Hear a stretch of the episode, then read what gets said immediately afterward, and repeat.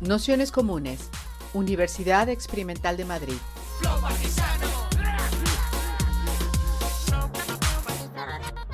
Toda la información en nuestro canal de Telegram Nociones Comunes o en nuestra web traficantes.net barra formación. Pues si os parece vamos a ir empezando. Daros la bienvenida a todas, a todos, a todos a este curso que hemos llamado el fetiche de la maternidad, deseo, dominación y reproducción social. Daros muchas las gracias a todas por haber venido, a las que estáis aquí, a las que estáis en casa en especial también a Nerea y al resto de las, de las personas que, que, nos han apoyado y se han animado a esta aventura de hacer las introducciones de este curso y sobre todo a las que con vuestra aportación económica hacéis que estos cursos y este proyecto donde estamos traficantes de sueños sean posible. Así que nada, como sabéis, eh, bueno, este, este, curso está organizado por Nociones Comunes, que es el espacio de formación y autoformación de Traficantes de Sueños. Traficantes de Sueños es un proyecto que desde hace más de 20 años venimos tratando de intervenir en la realidad eh, social desde una forma o desde una perspectiva heterodoxa, autónoma y disidente, eh, intentando incidir en los conflictos que sentimos que están vivos en, en nuestra, especialmente en nuestra ciudad. Y mm, y nada, y estáis en el espacio que es el Ateneo La Maliciosa, que es un proyecto compartido entre traficantes de sueños y ecologistas en acción que busca ser una infraestructura al servicio de los movimientos sociales de nuestra ciudad. Así que nada, eh, pues contaros primero una breve introducción que hará un poquito más larga esta sesión, así que pediros disculpas en, este sentido. Y, nada, haremos es una intro de algunas cuestiones técnicas del curso y también de, un poco del sentido político que nos ha animado a, elegir y a, preparar estas, este curso y esta sesión. Así que nada, bueno, pues contaros que como estáis viendo, este curso es online y presencial. Es una modalidad que venimos haciendo desde el COVID, que tiene algunas dificultades técnicas que, bueno, pues que ya estáis viendo y que, y que estamos intentando solventar. Eh, también creemos que, bueno, nuestra, que nos gusta apostar por, por, este formato que es combinado porque queremos seguir haciendo cursos presenciales que nos permitan organizarnos, pero también hemos visto que, que estar con otras de forma virtual nos acerca a otras asambleas y movimientos que, que, están siguiendo este curso en este mismo momento en otros espacios. Así que, bueno, eh, estamos intentando caminar, así que en ese sentido os agradecemos la, paciencia y esperamos que cada vez nos vaya saliendo mejor técnicamente. Eh, en este sentido, además, también hay en este curso una y a lo mejor dos, dependiendo de una cuestión de trabajo de Elena, que serán virtuales, eh, o sea, serán online, aunque las proyectaremos también para quienes queráis en, este espacio, en el Ateneo de la Maliciosa, y las podréis también seguir aquí conjuntamente. Y, que será la próxima sesión, la de María Llopis, que ya no, no va a viajar aquí a Madrid. Entonces, esa sesión eh, será online, bueno, ya estará de forma online y, lo que os comentaba, que, podéis seguirla en esas dos modalidades. Habitualmente, además, especialmente desde este formato, la sesión es un poco de una metodología así un poco más eh, tradicional, si queréis, eh, que consiste en una introducción de aproximadamente unos 45 minutos y luego otras 45 minutos más o menos de debate y, propuestas. También esto es un poco flexible, hay sesiones un poco más largas porque tiene más contenido teórico y da menos. Bueno, como que ahí también iremos, iremos regulando. Las sesiones son introductorias, es decir, no hay que saber eh, especialmente de nada para poder, para poder seguirlas y las sesiones las grabamos, eh, los audios, em, para que los podáis escuchar si en alguna sesión no podéis venir. En este sentido, eh, es importante también que si nos apetece que os grabemos, eh, nos lo digáis, pero que, que, la grabación no sea un problema. O sea, que preferimos que, que el debate sea intenso y, y, que os animéis y que luego nos cortéis y nos, y nos digáis si cortamos las intervenciones que, puedan, que preferís que no, que no se recojan. Y, en ese sentido, pues queríamos también contaros, porque esto de hablar es bastante importante y, queríamos proponeros que, vamos a intentar construir un espacio seguro en este, en este sentido. ¿no? Y para nosotros este es bastante importante en general, pero en especial en, este, en estos cursos que atraviesan cuestiones muy centrales de, de nuestra vida y que en un momento dado pues puede parecer que ¿no? juzgamos o, apelamos a, otras compañeras que pueden estar en el espacio. Entonces, os pedimos en ese sentido, como muchísimo respeto y mantener mucho el marco de discusión propuesto, que este se puede cuestionar, se puede criticar, pero siempre atendiendo a las personas que, estamos detrás de esas ideas. Y, y, eso. Y también eh, como espacio seguro, y eso para nosotros es muy importante, es que se pueda decir lo que nos apetezca. ¿No? O sea, que, igual que está bien hacerlo desde el respeto y, de, y demás, pero que podamos cuestionarlo todo nos parece fundamental. O sea, que un espacio donde tienes miedo a decir algo porque sé lo que se va a pensar de ti, lo que no sé qué, es lo que creemos que es un espacio muy poco seguro y especialmente en estos ámbitos que ponen, o sea, que necesitamos que eso sea así.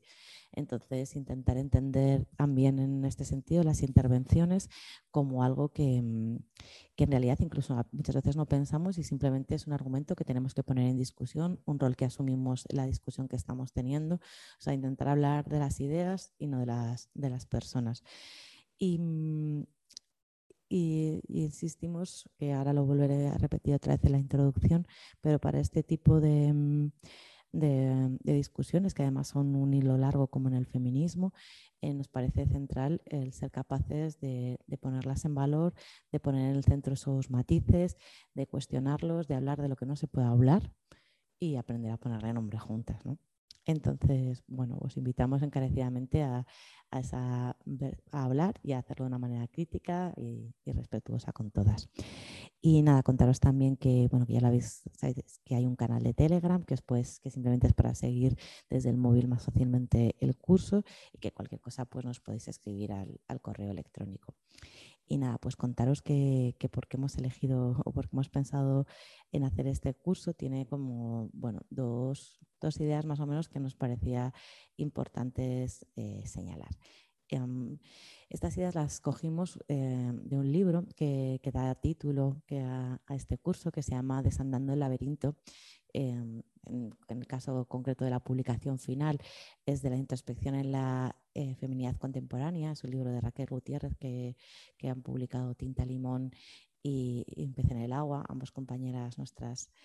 Mm, pero en realidad este, este libro, otras compañeras, las Minervas uruguayas, lo recogen a partir un poco del subtítulo que se acerca todavía más a la idea que, queremos trabajar en este curso, que es eh, desandando el laberinto de la dominación patriarcal. Entonces, en, ese, libro que, del que sale el título de, este curso, El fetichismo de, la, maternidad, es parte de, otro capítulo que la tenéis también en la, en la bibliografía, que se llama La dimensión material de la dominación en este caso nosotras diríamos patriarcal, em, la familia, comunidad productiva y reproductiva y su sumisión en el capital y el matrimonio, nosotros también aquí diríamos, y, subsumida en el capital y, la maternidad como institución regulatoria de los intercambios emocionales, que bueno, es un cierto matiz que yo creo que es importante porque también es eh, una cosa que creo que ya afrontaremos o trataremos de hablar a lo largo del curso, como ya no solo es el matrimonio o no es sobre todo el matrimonio quien regula parte de estas em, relaciones mm, eh, del capital afectivo, sino que, en realidad eh, ese vínculo muchas veces se está produciendo ya directamente en, los vínculos filiales. ¿no? Entonces, bueno, pero eso es parte de, la discusión. Em, en este curso en concreto, como decíamos, la idea es intentar desandar o trabajar juntas para desandar ese, ese laberinto de la dominación patriarcal y para ello vamos tomando algunas piezas que, pensamos que son, que son clave, como es em, la institución de la maternidad, un poco tomando las palabras de Nean Rich, ¿no? esa estructura de dominación capitalista y patriarcal que, ¿no? Eh, cómo la construimos, que la pensamos, qué es lo que tiene, que, bueno, intentar profundizar sobre ella y también, por otro lado, eh, entrar en las políticas de la familia y la maternidad, que, digamos sería más bien esa arquitectura simbólica y material que construye la política sexual patriarcal. Em, bueno, serían estas como dos versiones, la, la institución, las prácticas políticas, que, de alguna manera cuando hablamos de maternidad muchas veces cuesta pues, poner en el centro y ir como desgregando las distintas cuestiones que queremos tratar.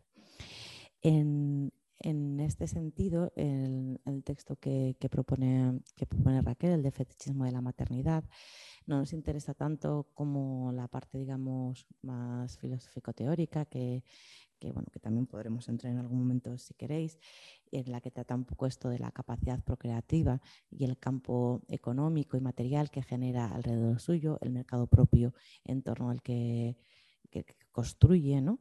Y, em, y donde el marco central pues bueno, es el matrimonio, es la familia y sus derivadas, podríamos decir a día de hoy mucho más diversas, pero que, al final generan también unos propios mecanismos de valorización y que, bueno, en el texto ya propone, generan también un doble vínculo, ¿no? A medida que tú valorizas más esos recursos, más atrapada, menos capacidad de agencia y menos, eh, bueno, menos autonomía al final, más relación de cautiverio eh, produce ese, ese capital, ¿no? Entonces, bueno, esa, idea que de alguna manera se recoge a día de hoy en lo que luego Nerea comentará mucho más, que es la maternidad intensiva, pero que, de alguna forma lo que nos está hablando es de un marco específico con, con unos eh, sistemas de valor específicos y que em, lo que está poniendo en, discusión es que cuidar es hablar de cómo se reproduce y se reproduce esa riqueza abstracta. ¿no? Entonces, bueno, eh, estirando esa idea que a nosotras nos parecía importante, eh, significa también que cuidar eso puede ser cuidar la reproducción de una clase. Esto lo dice mucho últimamente un amigo nuestro. Y, y que en el fondo pues estás significando el también el cuidar, el reproducir una forma específica de vida que no deja de ser una forma específica de dominación. Entonces esta idea bueno pues también nos parece que, mm, que es bastante importante, ¿no?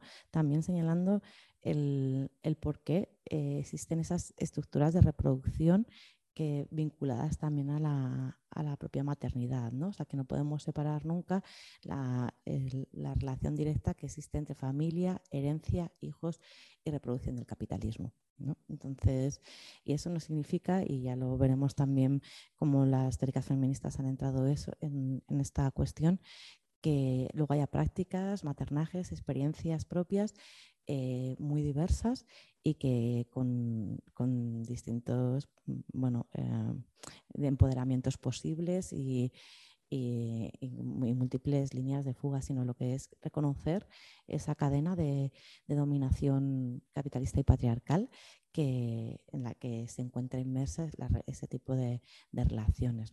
Y pensar juntas sobre el papel que tiene la misma y sobre la capacidad social que, mm, que tenemos para, para afrontarlas. ¿no?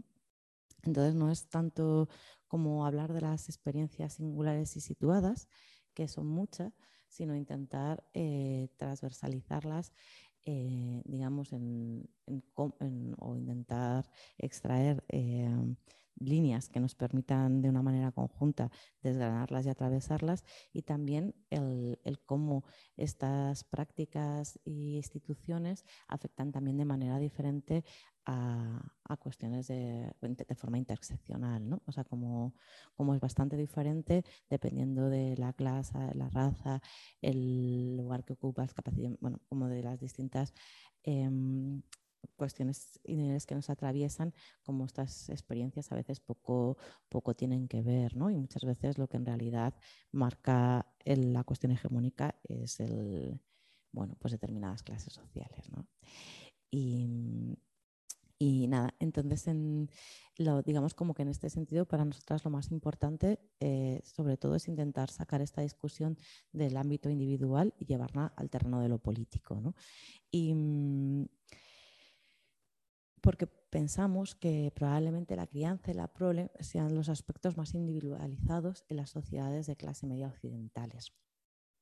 Hablar de los hijos mueve y nos remueve y en muchos ámbitos se considera una especie de intromisión, un exceso, algo que hay tremendamente que proteger. ¿no?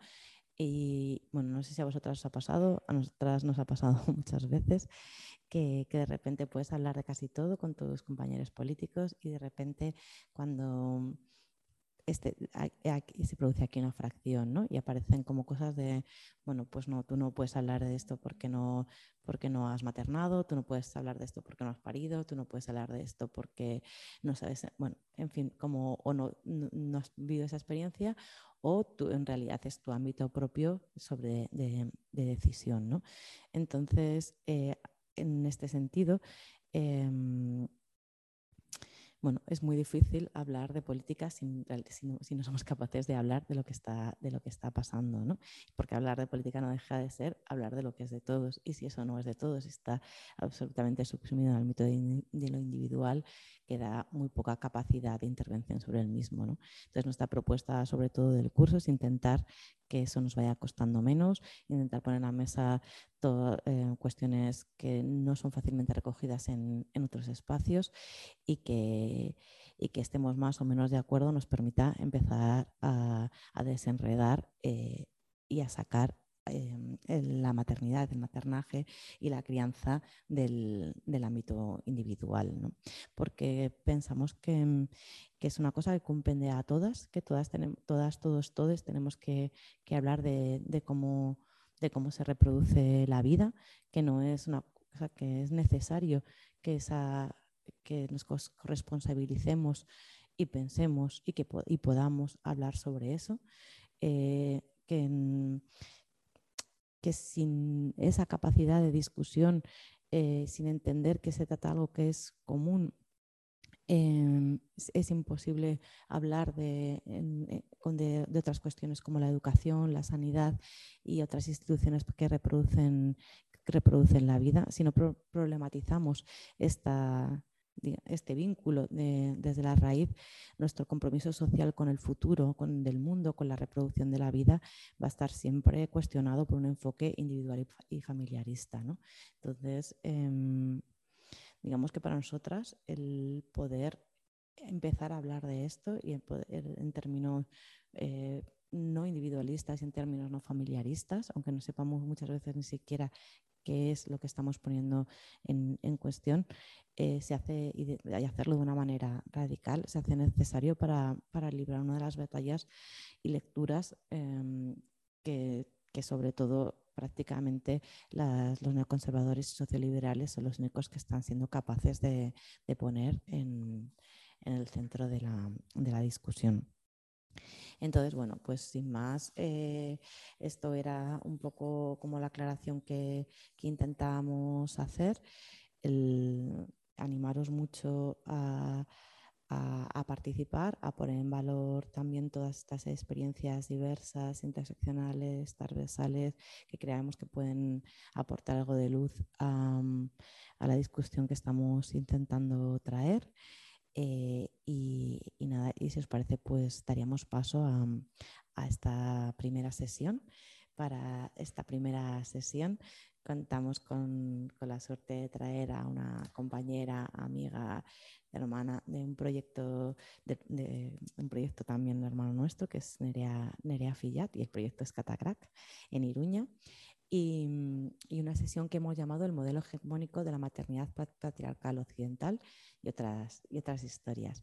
Entonces, nada, pues contaros que, para esta intro le hemos pedido un poco a Nerea que marcara la discusión, sobre todo haciendo una genealogía histórica de cómo se construye la maternidad patriarcal hegemónica, un poco a través de, sobre todo, de tres momentos, ¿no?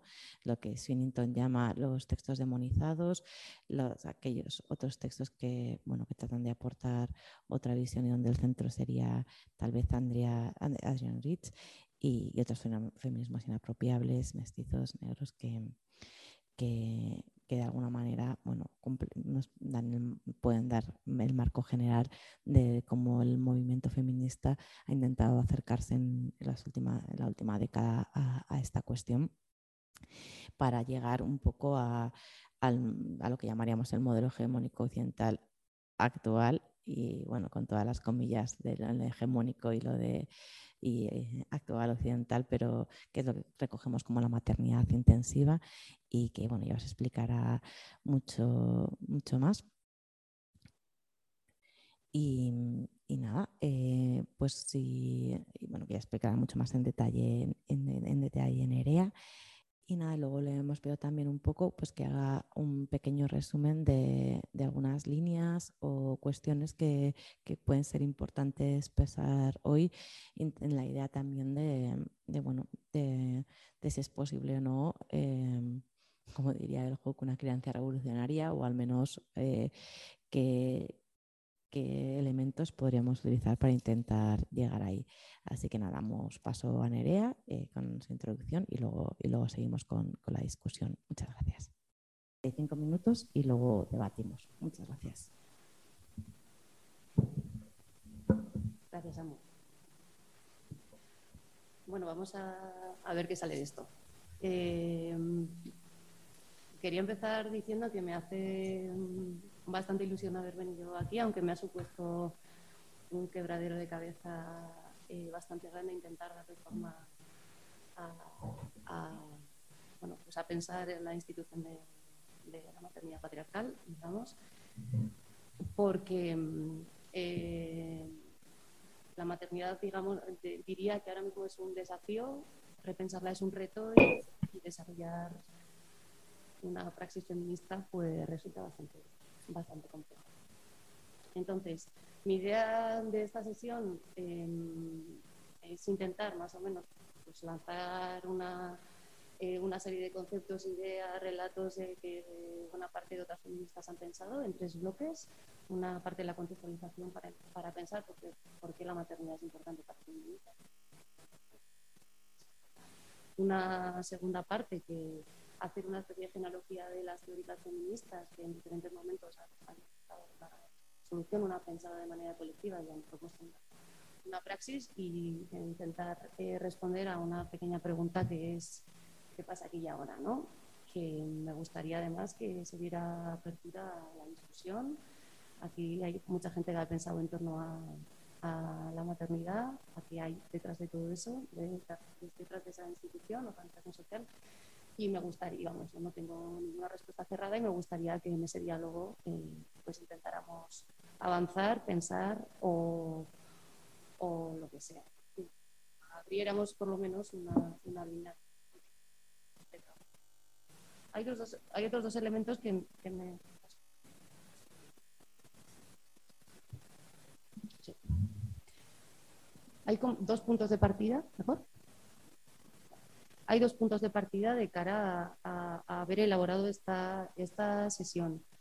Eh, uno es que, un, poco lo que aquí, aquí vamos a exponer em, está elaborado por, digamos, producir por una especie de triángulo que, mezcla lo que es la teoría feminista, la, discusión política y la propia praxis, ¿no? y propia experiencia, pues pasar a mí y que es un pensamiento bastante situado que habla de, una parte de las pensadoras, de, las feministas que han hablado de, eh, que han intentado darle un marco a, pensar la, maternidad, que no es universalista de ninguna manera y que, y que bueno, por supuesto se va a dejar eh, muchas cosas fuera, pero da igual, no tenemos el propósito de, abarcarlo todo porque, bueno, no, no, sería, no sería posible, ¿no?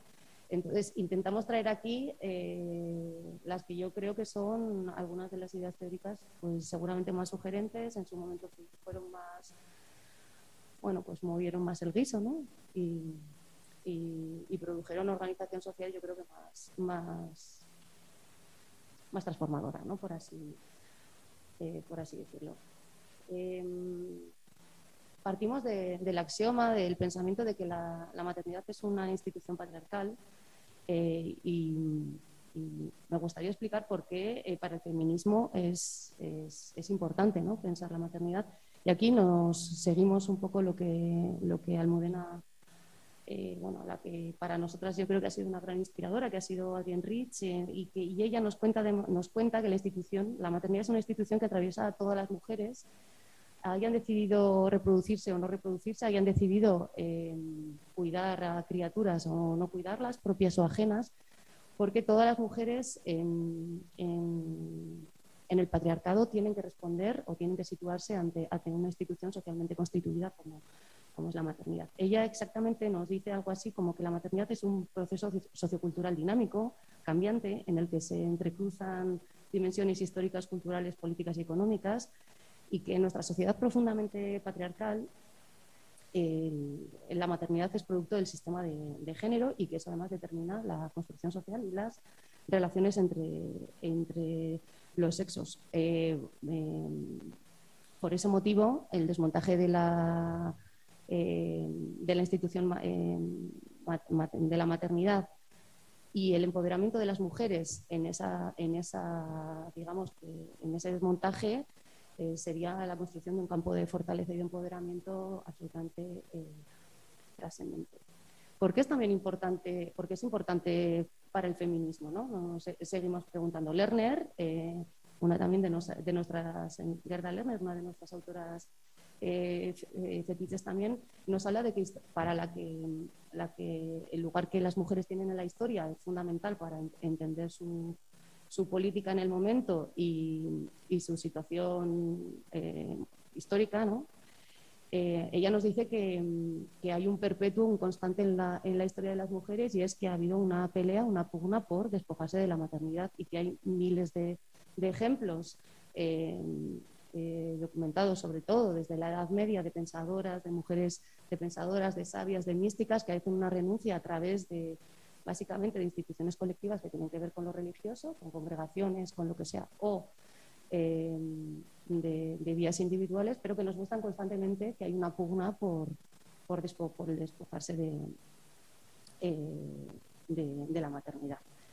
Em, eh, Rich nos, nos, vuelve a decir que pensar la institución de la maternidad y su, su versión es, es, lo único que va a garantizar la liberación eh, irreversible y compartida, que me parece una, una, diada muy bonita eh, de las mujeres. Almudena, además, en este pensar el feminismo, ha cogido para, para describir esta sesión un, un pasaje de Mariluz Esteban que yo creo que es que es bastante determinante, ¿no? en, el que, en, el que nos dice que la maternidad constituye, constituye un lugar privilegiado para examinar la articulación de la cultura.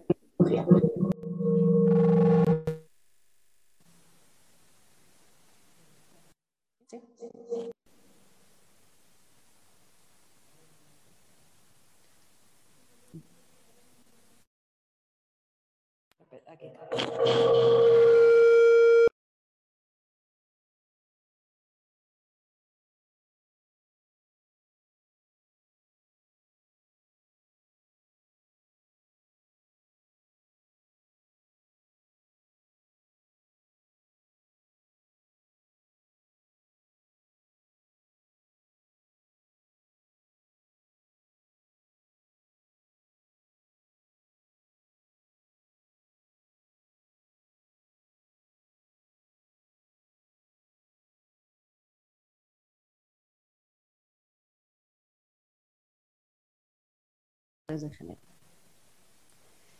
Mm, no, mm, mi idea de intentar justificar también históricamente em, esto de por qué es importante para el feminismo, em, en principio no es una cuestión secundaria, sino que eh, yo sí que creo que está absolutamente constreñido en, en, la situación de las desigualdades patriarcales de género socioeconómicas que hay ahora mismo. Entonces, el desmontaje y la pugna por eh, imaginar una maternidad fuera de la institución patriarcal, yo creo que nos puede dar apertura a, bueno, pues a un horizonte de mayor, digamos, de una construcción social más liberadora, ¿no? por así decirlo. Pero ¿de qué, de qué horizonte de maternidad estamos hablando? Como, como digamos, como otra, otra pata ¿no? de, nuestro discurso. Em, ¿Cuándo surge esa maternidad que ahora mismo tenemos en, en la cabeza en las que las mujeres están relegadas al, hogar, están solas, ¿no? están al cuidado de los hijos, forman parte de la esfera privada, de la no salarizada, de, eh, no tienen un lugar público y, viven más sometidas a la, pues al salario de, sus maridos y a la institución patriarcal. Em, Federici nos cuenta en el libro del patriarcado del salario que, digamos que el trabajo doméstico entendido como, como ahora lo hacemos y, la figura de la madre relegada en, su casa, sola, sin, mm, criando a, su prole, por así decirlo, tiene, está históricamente construida, está directamente relacionada con, la institucionalización o bueno, con, la industrialización masiva, eh, tiene su origen sobre todo en en Estados Unidos y, en Inglaterra y además tiene eh, eh, una curiosa alianza que le da inicio, que es eh, una, los intereses de los hombres proletarios, de la clase obrera masculina que, se encuentra, que las fábricas están llenas de mujeres, de niños, niñas que, por salarios más bajos consiguen hacer el trabajo, el mismo trabajo y que se alían con, digamos, con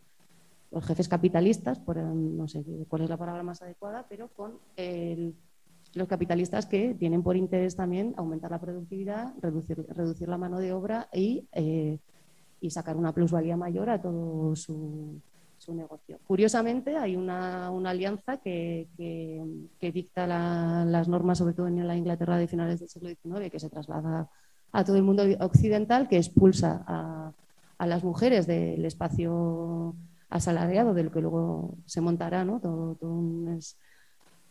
toda la economía fordista a lo, bestia, las relega al, al, hogar, las relega al espacio, o, las priva del salario, por muy lo que fuera, y eh, construye el imaginario de la madre de casa, de la madre abnegada, de la dominación sexual, del matrimonio en el que, en el que hay una subyugación em, sexual también, del único sentido del cuerpo de la mujer como espacio reproductivo, la priva, del espacio público y de ahí se constituye, digamos, ya un poco todo el imaginario de, de la maternidad patriarcal que, manejamos y, bueno, del trabajo doméstico y, del trabajo doméstico.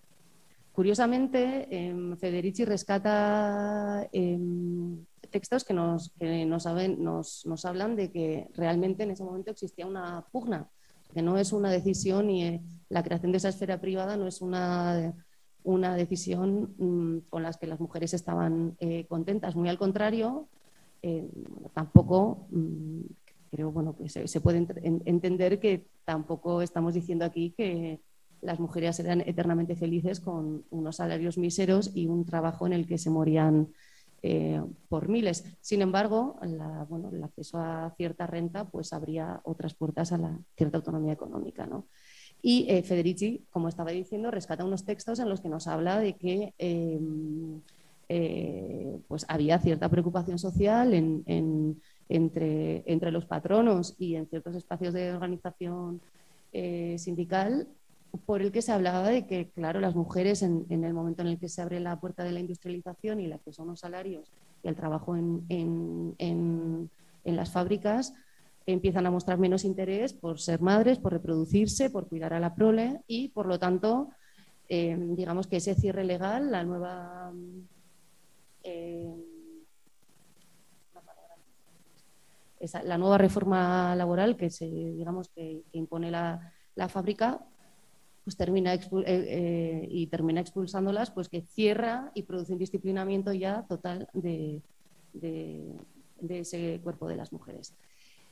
Em, el pensamiento, bueno, las teóricas feministas que, de las que hablaremos en breve, o por lo menos que, nos han inspirado a, hacer también esta, sesión, sin embargo, em, están más centradas en, digamos, en todo el mundo occidental o en la Europa que se constituye a partir de la Segunda Guerra Mundial. ¿no?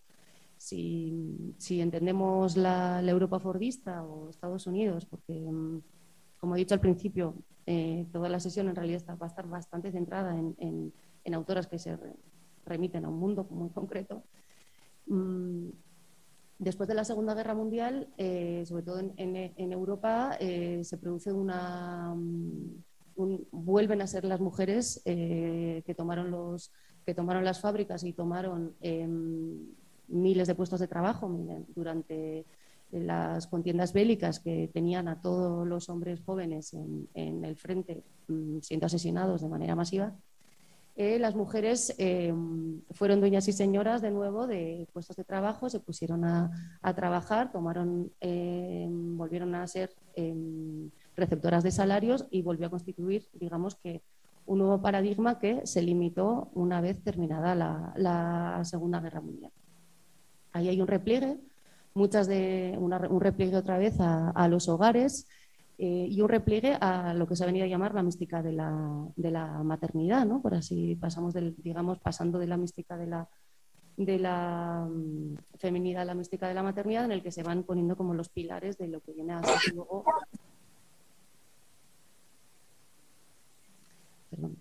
Eh, lo que viene a ser luego lo que pensamos como maternidad intensiva, ¿no? Varios, varias em, décadas después. Mm, el, contexto que genera ese fin de la Segunda Guerra Mundial y, la, nueva huida o llegada a los hogares y la nueva colocación de las mujeres en, sus hogares es lo que más o menos digamos que sería el, marco, el marco en el que después del cual se van produciendo todas estas eh, teorías. Eh, yo diría también que, la revolución bolchevique tuvo su, papel en ese en, esa necesidad de volver a disciplinar a las mujeres, de volverlas a llevar al hogar por, la apertura precisamente de un nuevo paradigma que, aún no se sabía muy bien cómo iba a terminar, pero que al menos daba abría la puerta a la imaginación de una nueva sociedad, ¿no? al menos en, en los primeros inicios. Vale. En, ¿Cuál es el pensamiento feminista eh, en torno a, la maternidad que más o menos se ha ido produciendo a lo largo del, siglo XX y que más sugerente nos ha parecido? ¿no? Eh, más sugerente nos ha parecido porque, bueno, Almudena y yo hemos estado intentando mm, centrar la, eh, la, discusión. Diría que se, que se organiza en torno a a tres grandes áreas, espacios que no se pueden tanto eh, diferenciar cronológicamente, diría yo, porque se van solapando las, las, las, unas a las otras, ¿no? Em, y a mí también me cuesta de alguna manera encajarlo en, la disciplina del pensamiento del feminismo, de la igualdad, de la diferencia, ¿no? que se, a, mí me, como que me, cuesta un poco eh, eh, situar claramente a cada autora en, uno de esos, en una de esas casillas. Entonces, Em, digamos que estarían las, autoras que han ido pensando la, maternidad como, fuente de opresión y las autoras que han dado vía o vía libre a pensar la, maternidad como, una institución eh, patriarcal, em, pero que su maternaje abriría la puerta a cierto empoderamiento. ¿no?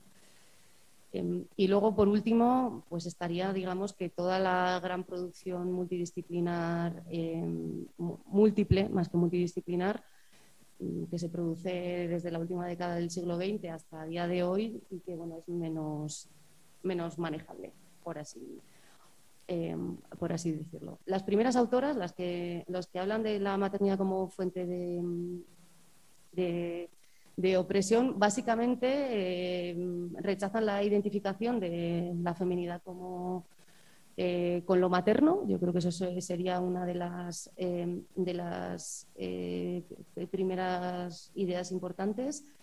Mm, consideren que hay, una, que hay una relación causa-efecto entre la maternidad y la opresión de las mujeres y, por lo tanto, eh, desarrollan e impulsan una práctica política que, apuesta por el despoje de, esa maternidad ¿no? por, parte de las mujeres. Estoy diciéndolo muy, muy sincréticamente. Aquí estarían eh, Simone de Beauvoir, eh, Firestone, Kate Millett, Betty Friedman,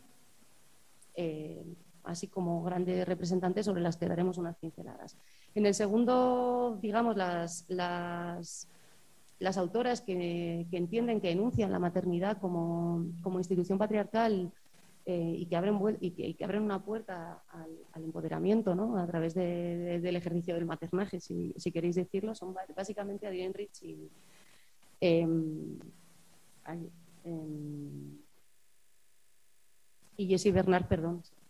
Eh, vale, eh, yo creo que merece la pena también hablar de que, digamos que en, este gran área se pueden meter a, a, a Chodrow, a Lucy, Lucy Grigaray, a, a, Luisa Muraro y a una gran cantidad de psicoanalistas que, pugnan ahí por producir también otro tipo de discursos. ¿Cómo empieza Simón de Beauvoir? No? Yo creo que mm, eh, me gustaría eh, que intentáramos pensar una, cosa mm, importante y es que situarnos en el contexto histórico y político en el que ella se pone a escribir el segundo sexo y, lanza un texto de, ese tipo, ¿no? Em,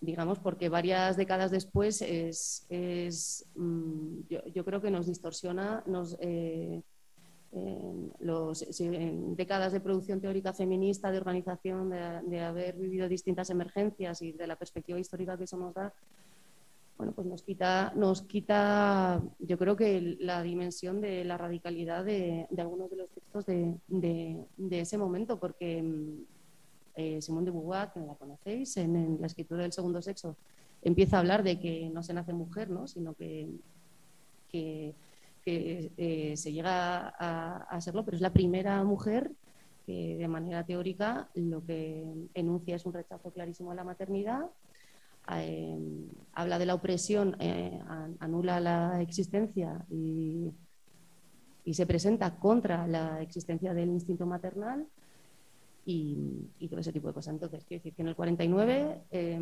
Simone de Beauvoir escribe, escribe este libro, lo publica eh, marca claramente el pensamiento feminista de, todo el siglo y de los siglos venideros. Yo creo que es una, semilla que hay que eh, pensar así. Ella analiza la condición y reflexiona sobre la condición de la mujer en el patriarcado y además eh, incide en el que el patriarcado, en el orden androcéntrico, la mujer está absolutamente, absolutamente expulsada de toda la organización social y que está constituida como el, otro, el otro el otro em, ajeno.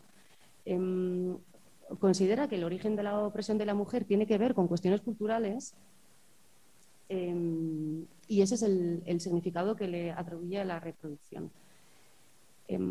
habla de la maternidad como un instrumento de opresión fundamental para las mujeres y eh, se muestra muy, muy claramente en contra del instituto maternal, en contra de la realización de las mujeres como como maternidad y hace un aboga muy claramente por, el abandono de la, maternidad. Además, em, incluye, eh, habla de que la maternidad para en, la sociedad fordista en la que, en la que desde la que ella em, escribe, habla de la dependencia absoluta de, las mujeres y de su prole del salario de los maridos. Entonces, aboga por, por, por esa ruptura, ¿no? Eh, además nos habla de que la maternidad no solamente aboga contra la maternidad, sino que eh, es un instrumento de devaluación de las mujeres y de opresión. Se atreve incluso a, hablar de la dependencia que las mujeres tienen de su propia biología, de su cuerpo, de que las mujeres, aunque no sean, mujeres, aunque no sean madres, menstruan em, eh, y están sometidas a, un ciclo que las, que las, que las oprime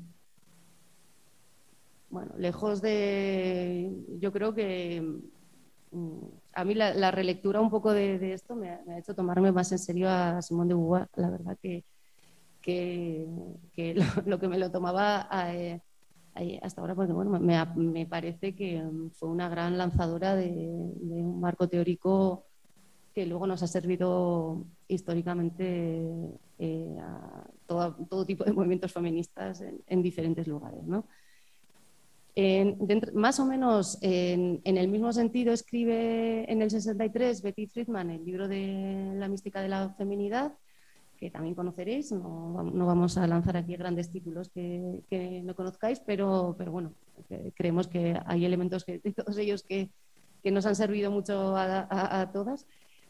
Ella habla del mal que no tiene nombre, ¿no? del malestar que no tiene nombre, o bueno, más o menos dependiendo de la, traducción, eh, y se refiere a, digamos, a ese malestar que atraviesa a, a miles de mujeres estadounidenses a partir de la, década, de la década de los 50 y de los 60 que se ven obligadas a construir eh, su feminidad en sus hogares eh, solas, en las que se, ven abocadas a ejercer la maternidad eh, en soledad, que mm, están sometidas a, la sexualidad de sus maridos, dependen del salario de sus maridos y, digamos que, mm, mm, que, están presas de un malestar que, efectivamente que no tiene nombre. ¿no? Hay un malestar terrible entre las mujeres de clase media blancas estadounidense, pero no tiene nombre. ¿no? Mm, incluso habla, eh, creo que es eh, muy, todas podemos manejar, ¿no? Eh, la figura de la foto de, las urbanizaciones estas que hay en Estados Unidos, en las que, ella incluso llega a llamar a, llamarles como un campo de concentración confortable, ¿no? Em, bueno, es, un poco excesivo, pero bueno, es el momento en el, que, en el que se enuncian a las madres, las esposas sacrificadas, sexualmente pasivas y dependientes de sus, de sus maridos. Efectivamente, este, este libro fue infinitamente criticado por la visión em, eh, heterocentrada, blanca, de clase media, del sujeto del que, del que hablaba, pero sin embargo fue un bestseller en, Estados Unidos durante, durante la, década, la década de los 60 y de alguna manera eh, miles de mujeres encontraron en él la expresión de lo que, de lo que, de lo que les ocurría, ¿no? Em, eh, su, su, crítica de alguna manera también iba en el, en el mismo sentido de, de, de Simone de Beauvoir. Durante, dentro de este mismo marco podríamos pensar también que se sitúa lo que vino a ser el feminismo radical estadounidense. no solamente voy a hablar del, del rollo yankee, pero bueno, creo que, que, sí que buena parte de las autoras en, esos años no, no resultan inspiradoras. Em, eh, el feminismo radical vino a anunciar eh, lo que todas conocemos, eh, todas conocemos el, el famoso eslogan de, lo personal es, político, mm, y las, pero las feministas radicales, en el sentido que, nos compete y el sentido que le compete a, esta, a esta sesión, em, pues hablaron muy claramente de, ellas dirigieron su mirada hacia, hacia las estructuras de la familia y de la sexualidad y, y, a que esas estructuras familiares y, sexuales eran las que oprimían y las que, las que establecían la subordinación eh, clarísima de las, de, las, de las mujeres. Ellas son las que hablan de que eh, se posicionan muy claramente en contra de la revolución socialista y en contra de la de la integración de las mujeres en la esfera pública porque consideran que ni una ni otra va, a conseguir que las mujeres se liberen y que, y que mm, em, es, más, eh, apuestan por, la, por la ruptura eh, radical, por la abolición de la familia y, nos, nos, hablan de que, de que las, mujeres constituyen, las mujeres constituyen una clase y que, em, que, y, que el género es, y no la clase, en su, en su opinión, que el género es la contradicción, la contradicción principal. Mm, ellas son, em, yo creo que de, estos, de este tipo de organizaciones es donde surgen las, las propuestas más radicales, incluso son más inspiradoras eh, a la hora de imaginar un nuevo paradigma familiar, un nuevo, un nuevo paradigma de, de, maternidad y de ahí es donde beben eh, Sulamit Firestone y, y, Kate Miller, ¿no? Las dos, las dos, eh, las dos autoras, eh, la primera de ellas, Firestone, a través de la dialéctica del sexo en defensa de la revolución feminista, que lo, publicó en el, en el 71, eh, nos habla ya muy, muy claramente sobre la servidumbre reproductiva, la necesidad de mm, de terminar con, la maternidad, la, imprescindible eh, necesidad de, romper el lazo entre mujer y maternidad y, de que la maternidad es un yugo, más incluso va mucho más allá y nos hace una propuesta de, intentar eh, del montaje de lo que ya vino a llamar socialismo cibernético, es decir, una organización social que no dependiera de los cuerpos ni de las mujeres ni de los hombres para reproducirse, eh, porque además eso sería eh, lo mejor tanto para las mujeres como para los hombres, que además así terminaríamos con la familia con la tiranía de la familia eh, biológica y, bueno, básicamente dejar la, reproducción de la especie en mano de algo que no sean los sexos, terminar con la maternidad y terminar con la maternidad biológica, que es la responsable de la opresión de las mujeres. Mm. Bueno, ahí queda eso, ¿no?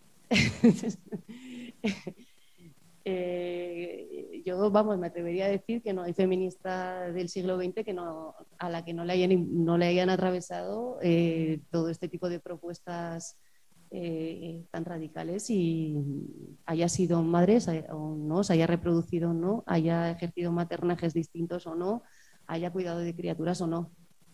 Creo que, son bueno, grandes inspiradoras, eh, sobre todo en el, marco político ¿no? histórico del que estamos hablando. Mm, eh, las feministas de esta época, como, como, como vosotras también eh, sabréis, más allá, hacían una propuesta de más allá de, establecer los, los, lazos de madre, hijo, hija, hije, o más allá de, digamos, de arriba abajo, ¿no? de la descendencia, apostaron por, la hermandad, por la, la enunciación de la sororidad femenina y la construcción de, una organización que, fuera en, ese marco de, igualdad. Kate Millett también publica en, esta, en este mismo marco, digamos, teórico, el libro de la política sexual, que es en el 69. Bueno, yo creo que importa los años en los que se van publicando los libros, no tanto porque mm, la organización cronológica sea fundamental, pero sí porque van impulsando ¿no? hacia, hacia la creación de un marco teórico y de organización social eh, y de organización política sobre todo, pues, pues determinados. Em, em, Kate Miller nos, nos dice, eh, bueno, creo que bueno, es eh, activista, artista, educadora, y la máxima clave que nos aporta, yo creo que también es, es, fundamental, y es que ella aboga porque el patriarcado es el sistema básico que fundamenta todos los demás ejes de opresión y que la clase y la racia también eh, están por debajo de él y que el patriarcado es política sexual. Em, el patriarcado, los varones dominan a las mujeres y, eh, por lo tanto se establece un, sistema en el que en el patriarcado los hombres eh, dominan a las mujeres y las mujeres dominan a a los niños, las niñas y la gente más, más, em, más joven. Ella habla de que, hay, em, de que hay una relación política entre los sexos y que además las, las, mujeres a través de la maternidad sufren eso que se llama una colonización, una colonización interior. Em, muy claramente nos habla de que el patriarcado gravita sobre la familia, y que es el, instrumento fundamental, eh, em, la familia es el, instrumento eh, fundamental de mediación también entre, entre la persona y la sociedad. ¿no? Em, ataca directamente a, la, familia y, dice que es la vía en la que interiorizamos todos los valores patriarcales, la reproducción donde se, aprende a reproducir los, los roles, donde se, reproducen los, eh, se crean los temperamentos y donde hay una, una reproducción del estatus de, de, cada cual. ¿Qué pasa en Europa? Bueno, estas son unas... Eh, tampoco tengo todas las respuestas, pero, pero, eh, pero vamos, al margen de que, estas sean todas ellas em, Em, eh, bueno, Simone de Beauvoir es, francesa, pero el resto de, textos y sobre todo el, feminismo más radical está ubicado en, Estados Unidos. Eh, podemos decir que hay un reflejo mm, bastante directo, eh, sobre todo mm, en, Europa y con, las pensadoras francesas, de todos estos textos y todas estas mujeres en, la, creación teórica feminista de estos años. Em, yo diría que, esta influencia de las de, Firestone, de Kid Millett, de, Friedman, em, tiene que ver también porque son momentos de gran experimentación política en, Estados Unidos y también, y, también en, Europa, ¿no? Mm, y que la legitimidad de las propuestas teóricas que ellas van haciendo se, va, se ve avalada de alguna manera porque hay una práctica eh, pues bastante bestial, ¿no? Eh, bien de comunas hippies, de, exposición colectiva y, eh, pública ¿no? del abandono de la, de la maternidad y además que se refleja muy claramente en que hay toda una generación política que, que de manera determinada ¿no? hace apuesta por la no reproducción y por el abandono del rol Em, de, la institución de la maternidad y del maternaje, que luego veremos, eh, pues porque había una discusión y una, yo creo que una legitimidad de toda esta, esta propuesta política y es importante. En, Europa, en esta, em, bueno, podemos hablar también del Estado, en, Europa tenemos a Badinter, que es una, una pensadora, mm, bueno, yo diría que muy en esta línea, muy... Eh, eh, muy radical, que además ha escrito hasta hace bien poco, ¿no? si no me, no me equivoco, o sea, que, que, ha, seguido, que ha seguido produciendo em, en la misma posición, es decir, en, con, una, con una apuesta muy clara contra, contra la, bueno, hablando muy claramente de que la maternidad es, es, un yugo para las mujeres, que es el elemento de subordinación eh, fundamental y que, bueno, que es un lastre, que es la clave de la sumisión y, eh, que, bueno, sí, muy fuerte. el Estado español en esta, eh, yo diría que en el Estado español en esta época, aunque tampoco, em, tampoco podemos hablar así, no creo que sea la tradición política y teórica del momento, la de que hubiera grandes eh, feministas escribiendo y tal y cual, Em, que em, a pesar de estar más o menos enmarcada en, bueno, justo en la, en la transición, ¿no? en los años 70, en, toda esa eclosión de, de la mm, bueno, de la organización de la, de la apertura de la posibilidad, ¿no? de, la, de, la, de la transformación después del franquismo de una manera clara, de, la discusión política, yo creo que honesta. Bueno, eh, buena parte de todas estas teorías feministas eh, llegaron, aunque yo creo que la discusión y, la, de la introducción de todas ellas en, en, los espacios de mujeres seguramente fue más a finales de los 70 ¿no? y, de los 80, pero que pero podemos identificar, eh, yo creo que quienes estamos aquí, o igual quienes somos los mayores que estamos aquí, que hay, hay todo un feminismo de los años 80 y 90 que, está absolutamente atravesado ¿no? por, por, lo que, por estas propuestas teóricas de, de, y que además fueron, eh, yo creo que espacios de producción política súper ricos y absolutamente determinantes para el futuro, ¿no? De todas nosotras. Vale. Al principio hemos dicho que había otra, digamos, otra tradición de, de feministas, de teóricas, de, pensadoras, como, como, lo queramos eh, llamar, que lo que nos dicen es que, que la maternidad es una institución eh, patriarcal y que, y que de alguna manera eh, abren la, la, la, puerta a cierto empoderamiento ¿no? de las mujeres en el ejercicio del maternaje. Este marco, el marco teórico tiene más que ver con, algunas dicen que tiene más que ver con, el feminismo de la diferencia, no sé, ahí me pierdo un poco, em, pero sí que viene, viene, tiene relación directa con la búsqueda de los y el reconocimiento, el respeto y la puesta en valor de los saberes específicos de las mujeres, de, todo eso que ha, estado relegado en, en, en, una esquina, ¿no?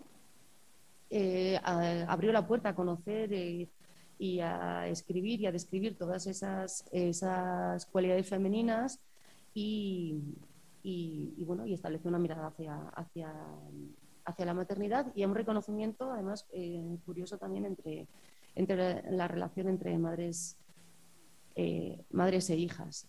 Em, allí, eh, dentro de, este marco, además de Jessie Bernard y de, y de Adrienne Rich, eh, tal y como decíamos al principio, hay, una miríada de, pensadoras eh, psicoanalistas que yo no me atrevo a, ir describiendo con, en profundidad en, esta sesión, eh, pero, pero diría que hay que destacar de, todas ellas que, que se profundizó, que, proponen la profundización en en pensar y en, politizar de alguna manera las estructuras familiares, eh, la práctica material que, ellas em, producen y la relación directa que hay en la, reproducción de las estructuras políticas, eh, sociales y económicas.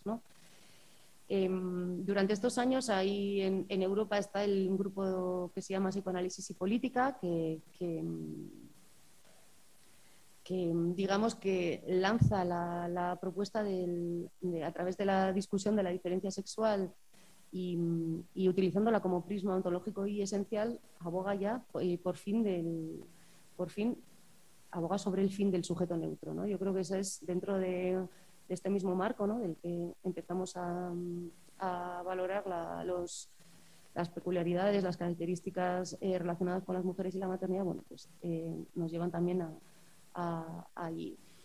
Em, la, primera teórica, socióloga, que, habla sobre la institución patriarcal de la maternidad eh, se llama Jessie Bernard, que en el 74 escribió un libro que se llama El futuro de la maternidad. Creo que no. Y, mm, y ella lo que, lo que nos propone es que mm, nos, abre una, puerta a pensar que más allá de la biología, eh, la sociedad em, institucionaliza eh, alguna de las funciones más fundamentales, que es la reproductiva, la biológica, y que de ahí viene la institución de la, de la maternidad. La sociedad institucionaliza eh, algo que es eh, fundamental, que es toda su, digamos, su, reproducción social, el cuidado, em, el cuidado de las criaturas y, además invierte una gran tecnología en, ello. Por ello, em, por ello, la institución de la maternidad tiene que ver con que, con que la, maternidad no es solamente un proceso biológico de procreación, ¿no? es, mucho más. Es una, institución que em, eh, sorprendente y novedosa, eh, que, digamos que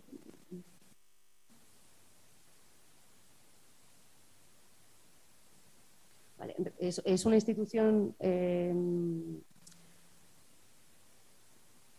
resultado de una sociedad próspera porque apela eh, y lo marca en, el tipo de maternidad que hemos, que hemos hablado, digamos, a la figura que se crea a partir de finales del siglo XIX en consecuencia de fuertes desarrollos tecnológicos, eh, cambios en la estructura de trabajo y,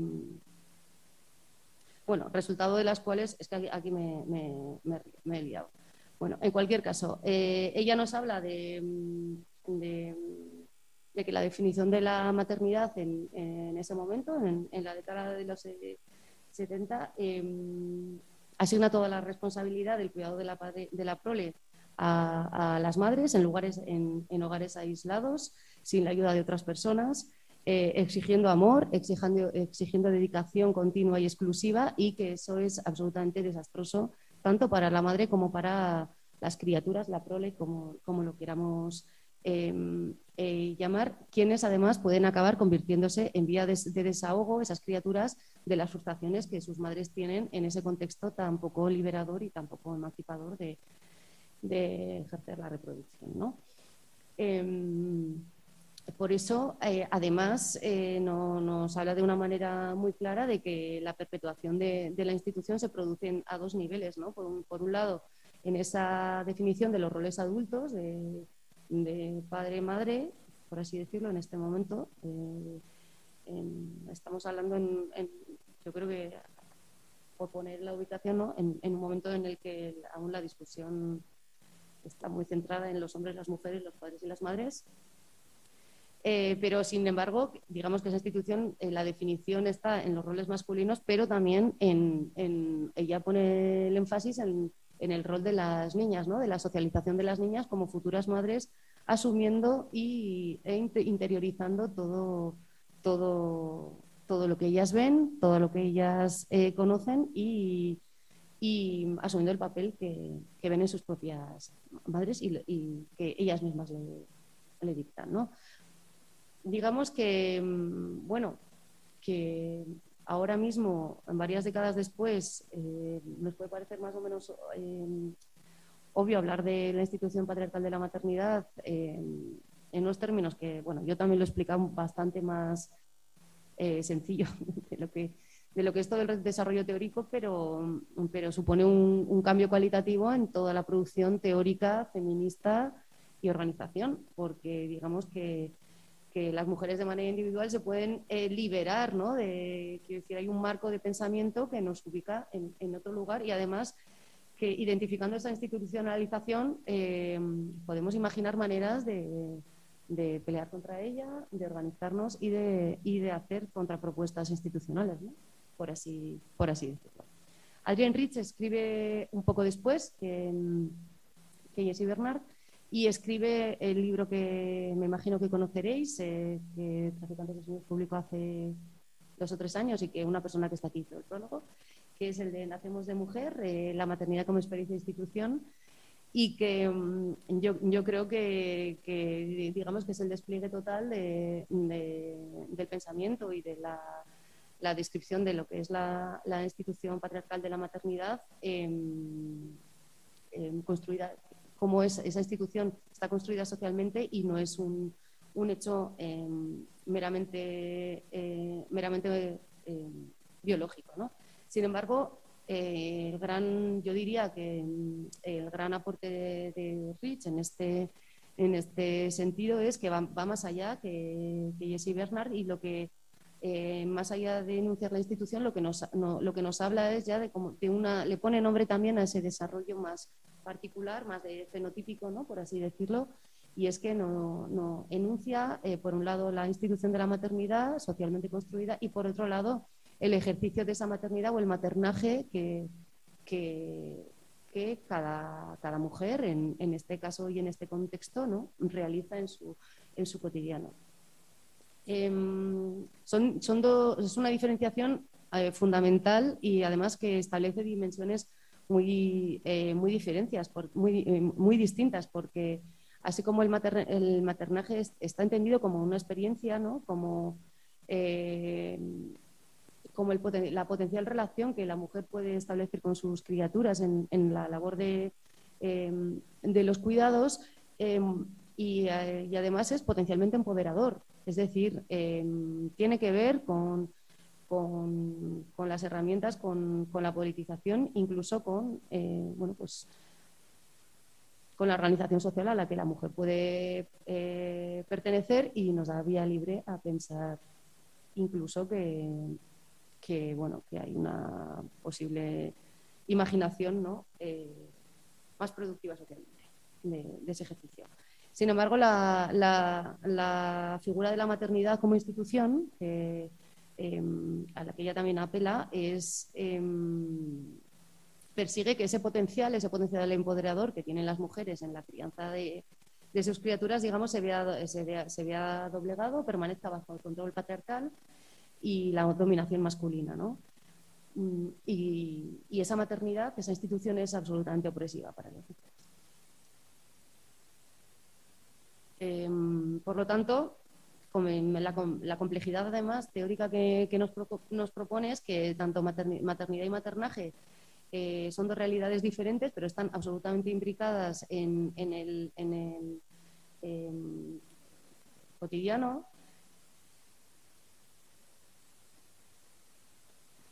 y que están absolutamente eh, implicadas. A, mí, em, de las propuestas que Riches también en, el libro de Nacemos de Mujer, em, la que, en, mi opinión, propone una especie de relato para entender la institución de la maternidad y mucho más transversal, ¿no? porque nos habla nos habla de la historia, nos habla de las diosas, nos habla del cuerpo, nos habla del parto, nos habla de la crianza y, mm, diríamos que, que es uno de los primeros libros, junto con el de, el de Lerner de la creación del patriarcado y el de la creación de la conciencia feminista, que en estos marcos nos propone una mirada histórica sobre, sobre todos los elementos que, que construyen la opresión la institución de la maternidad patriarcal, que van más allá, que, que son históricos y que además son políticos. ¿no? Ya nos habla en el capítulo que tiene sobre, sobre la, violencia obstétrica, el parto, etc., que, insisto en que hay que ubicar el texto en, un histórico eh, eh, concreto. Ella habla ¿no? de, que, de, que, de que tumbarse para, para parir es una es, una, es un gesto cargado de historia y es un gesto cargado de, de política, ¿no? que es la materialización de la expulsión de las parteras de las salas de partos, de la medicalización de las mujeres, de la, institución sanitaria patriarcal, de, la eliminación de la autonomía de las mujeres en el saber con sus cuerpos, etc. etc, em, En, ese sentido, eh, eh, ella nos abre, yo creo que por, bueno, por primera vez nos, nos habla de que esa institución materna, de la maternidad se sostiene sobre el matrimonio heterosexual, las estructuras familiares, el parentesco, la educación, las políticas legislativas, la educación, la, sobre todo, básicamente. ¿no? Hay una, mirada eh, transversal, pero que, eh, mm, bueno, yo creo que es tremendamente válida y, sugerente, y aclaradora y, que fue fundamental para para que se diera apertura a, otro tipo de, política feminista, de, alguna manera. ¿no?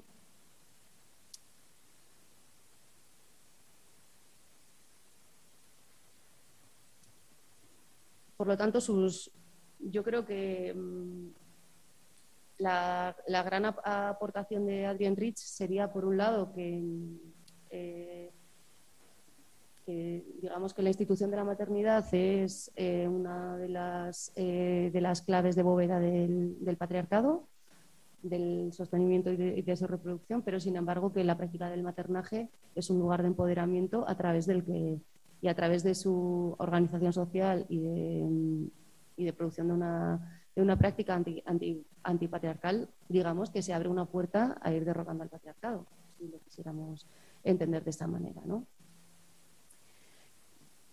más allá de, estas pensadoras blancas, diría que casi todas, muchas de ellas heterosexuales y de clase media y tal, em, me, parece, me parece pertinente, y además así también lo hablo con Novena, eh, traer aquí em, eh, un poco a la ideología afroamericana em, de la maternidad como fuente de inspiración, ¿no? así, así lo hemos leído. Y mm, habría un par de autoras que, nos hablan de, cómo se. Eh, de que la maternidad de las comunidades afroamericanas, en este caso, em, em, se ve atravesada eh, por múltiples estructuras de poder de la raza, de la clase, de la etnia, y que, y que no están solamente sujetas a la mirada que, las pensadoras, que todas estas a las que les hemos dedicado tanto, tanto rato nos, nos proponen. ¿no? En este caso, eh, Bell y, Patricia Hill Collins, sí. Eh, yo creo que nos hacen dos aportaciones que, nos pueden, bueno, que aquí nos, eh, nos pueden ayudar, vaya, nos, ayudan a pensar cuál es el hilo rojo de,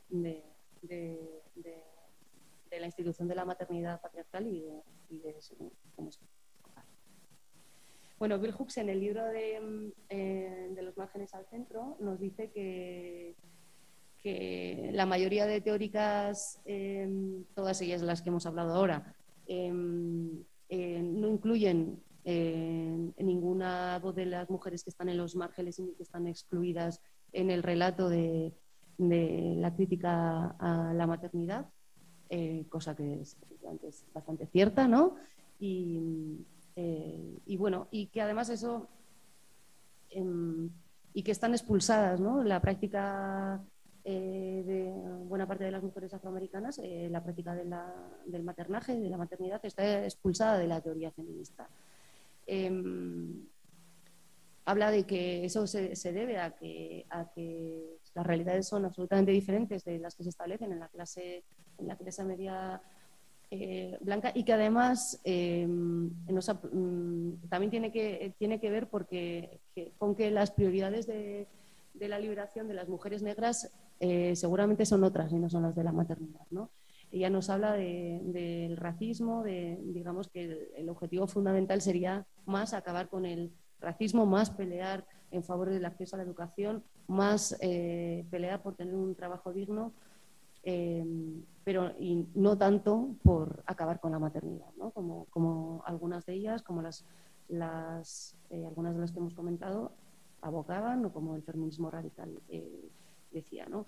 Y, además nos, sugiere, el HUB nos sugiere que la, que la extrapolación de, de, las necesidades de las, de las mujeres blancas a, digamos que los discursos feministas generales realmente se convierte en un problema porque porque, porque expulsa, digamos, del reconocimiento y de una práctica de una posible práctica política a, muchas mujeres. Y Patricia Gil Collins, de hecho, eh, profundiza, digamos, en ese, en ese malestar y en esa en esa, mm, eh, en esa discusión ¿no? frontal con, que, empieza también de Fuchs, y, y, y, nos, nos, propone y nos sugiere, además, y enuncia muy claramente y muy radicalmente que, que, la maternidad de las mujeres negras tampoco forma parte de este discurso porque, porque esas maternidades no están tan recluidas en el espacio privado.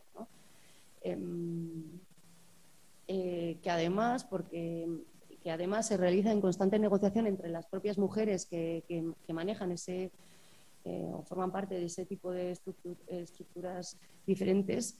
Y yo creo que como, como, marco nos, nos, nos, habla de que las maternidades dentro de, de,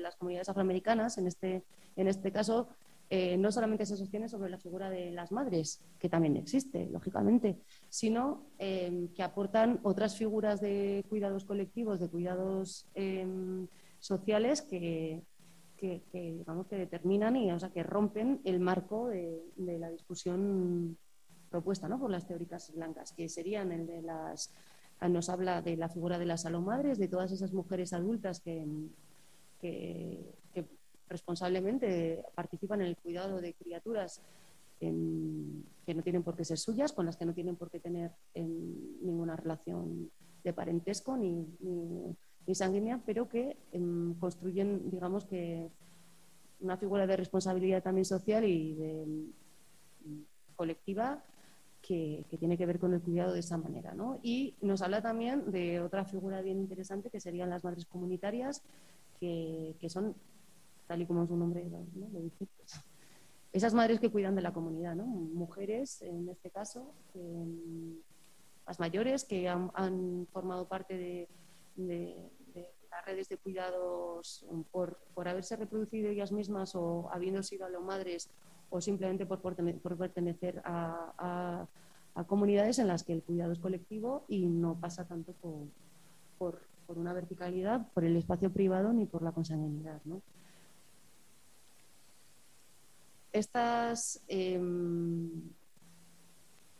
yo creo que, em, considerar a estas, eh, pensadoras nos, establece eh, este, tanto Hills como, como Bell Hooks lo que, lo, que, lo que hacen es desafiar de alguna manera mm, em, la ideología en la que en la que, ha desarrollado el concepto de maternidad patriarcal, nos habla de que, de que en sus comunidades eh, las criaturas, que por supuesto luego serán adultas, manejan y viven y, crecen con referentes femeninos más allá del de sus madres, más allá del de, sus, en las mujeres que forman parte de, con las que tienen relaciones de consanguinidad. Y además, eh, estas estructuras de maternidad y de maternaje eh, nos permiten estar mucho más cerca del, activismo social porque, porque el vector eh, colectivo y social está presente en, el cotidiano y porque desafía la privacidad. Em, y ponen encima de la mesa eh, un elemento que desde el feminismo de la clase media blanca creo que, que, no se conceptualiza de esa manera y es que, mm, y es que en, espacios en los que mm, la precariedad y las cadenas de digamos de explotación son más son más crueles eh, hay una revalorización del papel de la familia y una y una comprensión también de que los hogares son espacios de resistencia y de fortaleza y que seguramente no será tan imprescindible terminar.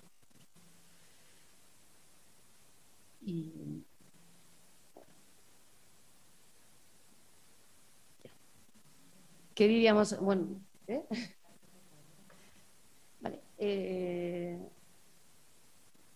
bueno, igual ha sido una justa posición eh, un poco loca sobre, sobre sobre las distintas propuestas, pero, eh, pero bueno, que la propuesta de Fuchs y Collins, intentaba, digamos, que eh, dinamitar también buena parte del peso que, que las teóricas eh, feministas de clase media han, tenido en la elaboración de, todas las teorías sobre la maternidad. Vale, ¿qué pasa ahora? Esa, esa gran pregunta. ¿Qué pasa ahora? Eh, a esta pregunta, eh, lógicamente, no voy a responder yo sola, ¿no? Eh, pero bueno, intentaremos hacer de, disparadero de, algunos elementos que, Almudena ya ha señalado, que seguramente vosotras tendréis ahí, habréis comentado, conoceréis, compartiréis y vivís. vale aunque la, exposición ha estado organizada un poco cronológicamente y sí mm, articulada en torno básicamente a las pensadoras feministas del siglo XX que han hablado de la maternidad, es cierto que desde finales de, desde la última década del siglo XX, mm, algunas dicen postestructuralismo, no sé, como lo queramos llamar, hay una, mm, de repente pues hay una ruptura ¿no? de los marcos de producción teórica eh, se produce la, creación de teorías de muy, muy distinto tipo y pasa lo mismo en, en, la relación a, las teorías que nos vienen a hablar de la maternidad, que, de la maternidad, de la diferencia. Eh, hay una mirada de, de cuestiones.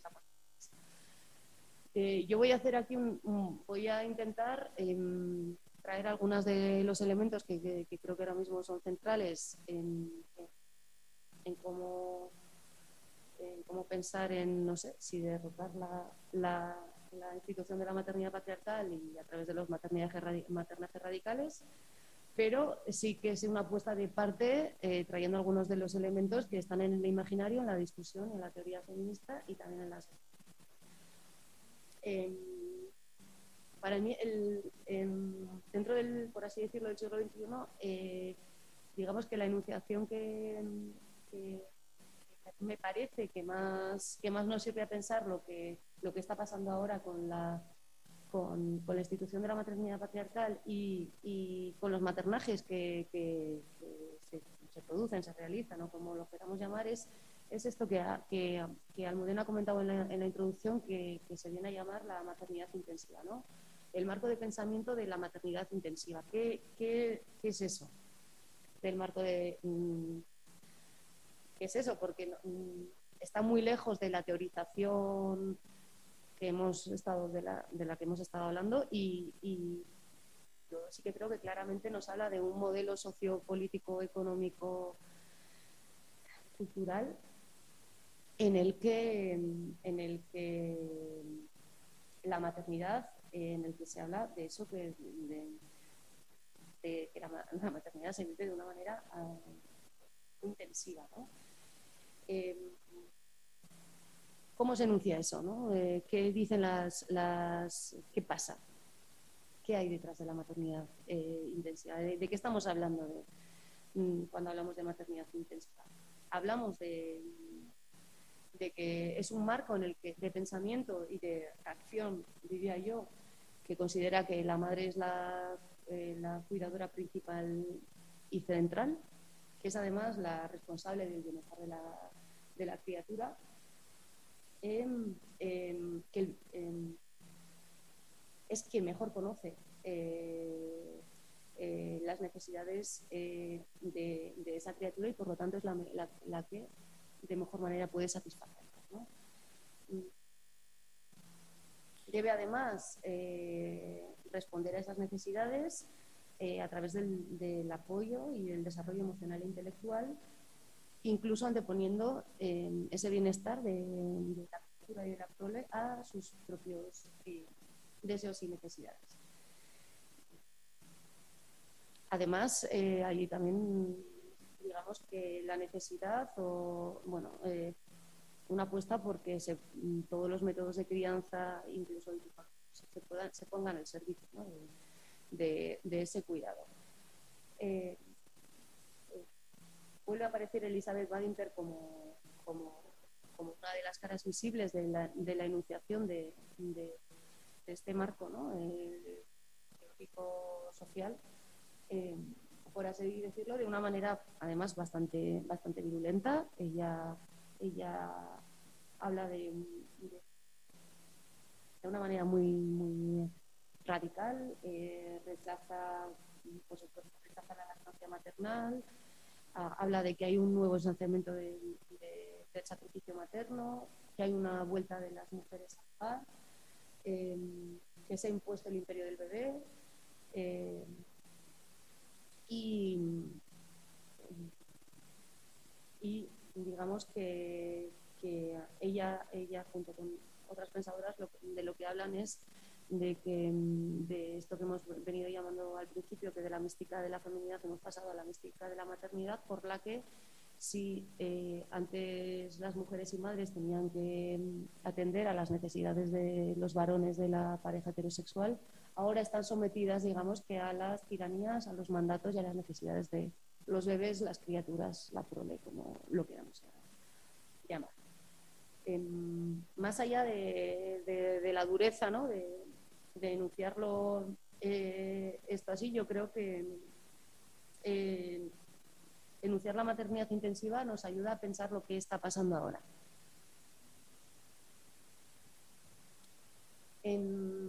durante estas décadas también eh, diríamos que hay otro elemento que ha, irrumpido en la familia patriarcal eh, y que ha roto la institución de la maternidad heteronormativa, que sería la de la llegada de nuevas familias o eh, nuevas figuras de eh, de maternajes lesbianos, ¿no? O sea, por ejemplo, el de los maternajes lesbianos, las maternidades lesbianas, como, eh, llamar, que vienen a, a digamos, a, todo el marco de la heteroreproducción, por así decirlo, que rompen el binomio varón-mujer, que sobre el que está establecida la, familia patriarcal, entendida de manera clásica, eh, rompen con el principio de la complementariedad de los sexos, eh, acaban con la eh, matriz heterosexual como modelo único de cuidados y de relaciones erótico-afectivas y,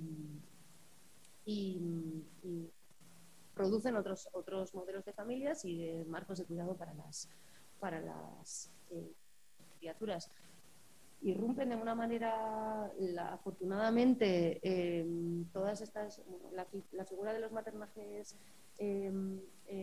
lesbianos se cumple de una manera importante y, acaban con las concepciones básicas, además, de manera muy transversal, ¿no? de, la, de la familia actual y eh, heteronormativa.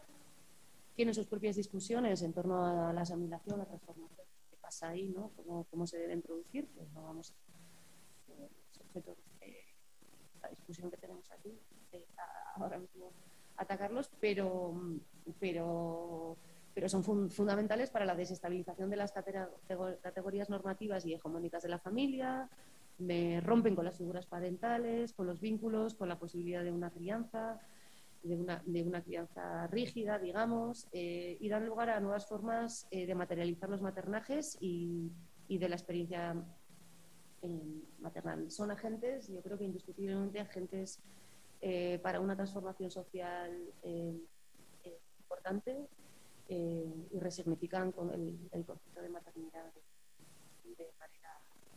de, manera, clara. Hay otro elemento, digamos, tendríamos el marco de la maternidad intensiva, el marco de, de, los nuevos, nuevos maternajes como el maternaje lesbiano que, rompen con la institución patriarcal de la, maternidad. Tenemos también la, extensión de las familias monoparentales o, mm, más correctamente dicho, ¿no? monomarentales, que, tienen una única figura adulta en su constitución eh, una, única figura adulta, sino, si, si bien es cierto que, históricamente son, son figuras, no es una novedad del siglo de finales del siglo XX o del siglo XXI, ¿no? las familias en las que las mujeres son la única persona adulta que, cría de la, que cuida de la, de la prole, podemos decir que hay una extensión Mm, una multiplicación de, esas eh, figuras, eh, bien sean mm, por múltiples razones, pueden ser por, eh, por decisión propia, por, separaciones o no, por, diferentes motivos, pero, pero lo mismo que los maternajes lesbianos, digamos que rompen, van, removiendo el, guiso de, una institución tan absolutamente constituida, esto también, también lo hace. ¿no? Hay una mm, otra cuestión fundamental que me gustaría traer aquí encima de la mesa y que, yo creo que ha sido que es fundamental a la hora de entender y discutir ahora en, torno a, los maternajes y a la, institución de la maternidad, que sería mm, la llegada de manera arrolladora de, eso que se ha venido a entender como la crianza natural, la crianza con apego, mm, bueno, todo no es lo mismo. Yo soy perfectamente consciente de eso, pero, pero creo que, bueno, si hablamos de crianza natural, más o menos sabemos a lo que, a lo que nos estamos, nos estamos refiriendo. ¿no? Hablamos de, de eso que se ha venido a llamar em, crianza con apego, que tiene que ver con, con el reconocimiento de que el vínculo entre del reconocimiento entre, em, entre el vínculo de, em, de la madre y el bebé es, em, fundamental para, para, para, el desarrollo óptimo de, los críos. También tiene que ver con la, con la simplicidad.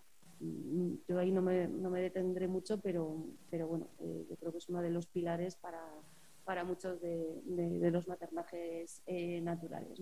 La crianza con, apego em, tiene, tiene, que ver con, con una puesta en el centro, por así decirlo, del, cariño, del apoyo, de la comprensión, eh, del acompañamiento de la madre a los bebés desde el, desde el principio hasta, eh, bueno, hasta el desarrollo mm, pleno y el fin de la etapa del bebé, por así decirlo. Esto lo digo yo, no más. Pero vamos, que no, así como tiene un inicio en el, en el, en el, en el nacimiento, bueno, pues digamos, en fin. Em, se, entiende que el bebé nada más nacer eh, se vincula eh, a su figura de apego y que eso es lo que le garantiza al bebé que eh, un desarrollo un desarrollo pleno. La, crianza con apego y la crianza natural, el marco de la crianza natural viene, viene de la mano del desarrollo de la práctica de, la, de eso que se ha venido a llamar la, lactancia demanda, el porteo, el, llevar a, los bebés encima, el colecho, el, dormir junto, junto con, los bebés, em, como garantías de un desarrollo pleno de, todas las capacidades de los mismos.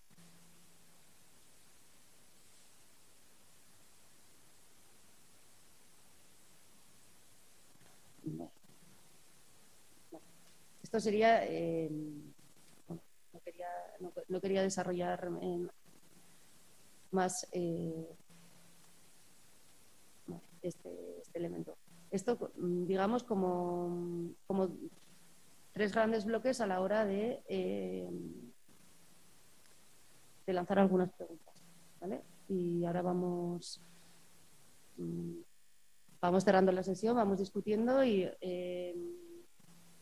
yo creo que además que, hay reflexiones que, tal y como ha dicho eh, Almudena en la introducción, tienen más, cariz, em, son complejas, son eh, incluso ciertamente irreverentes a veces, ¿no? Em, en el marco, yo diría que en, el marco de la maternidad intensiva, en el que también hay otras figuras de maternajes que, que empujan hacia, hacia, digamos que la ruptura de esa maternidad heterosexual eh, pero en la que también eh, han, irrumpido mm, de manera muy clara eh, los maternajes naturales, ¿no? que han supuesto de alguna manera en la, la, definición y la resignificación y la vuelta a, considerar como sagrado el vínculo del, del, de la madre y el bebé sin, nada más, pues que ahora mismo nos encontramos en, digamos, en un escenario que, por lo menos, que por lo menos nos hace muy complicado eh, acabar con la institución patriarcal de la maternidad y que nos hace muy complicado politizar mm, politizar eh, politizar en los maternajes y, desarrollar esos maternajes de los que esos maternajes empoderadores que los, de los que nos habla Rich que, que pueden de alguna manera ir dinamizando el patriarcado. ¿no? Yo diría que estamos en, una, en una tesitura de, de, ese, de ese tipo.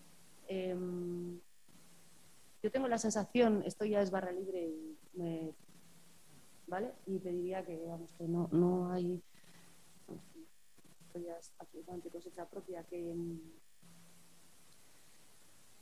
que realmente lo que nos, lo que nos está ocurriendo eh, ahora mismo en, la práctica de los maternajes es que hay cierta reproducción de clase y,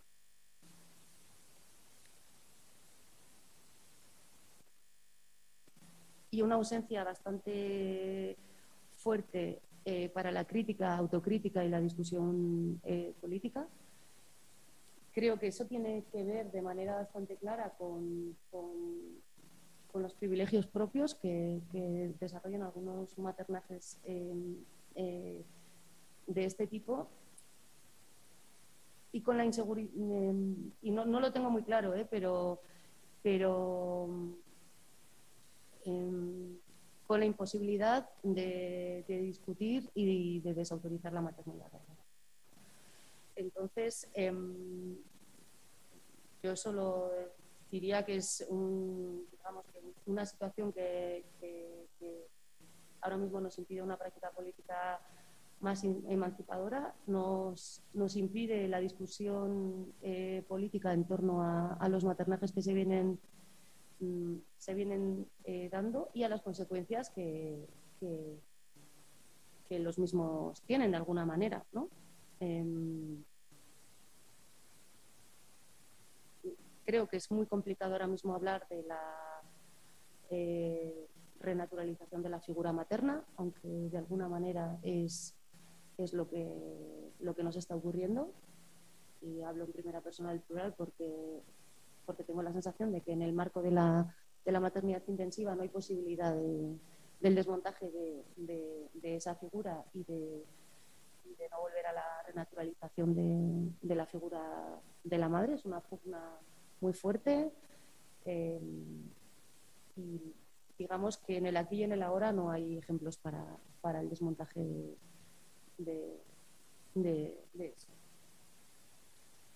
Creo que hay una gran ausencia, a, pesar de que, de que llevamos décadas con la eh, décadas discutiendo, eh, discutiendo sobre qué viene a ser eso de la figura de, de las madres, de la institución de la maternidad patriarcal, de, propuestas de maternajes alternativos. Hay una gran ausencia de, las figuras paternas, de una discusión, de, una discusión sobre qué papel tienen qué papel tienen en todo este en todo este sarao. De la misma manera, eh, no diría que hay muy, poca agencia ¿no? por parte de padres a la hora de pugnar y de pensar y de construir una figura eh, paterna antipatriarcal. por, decir algo.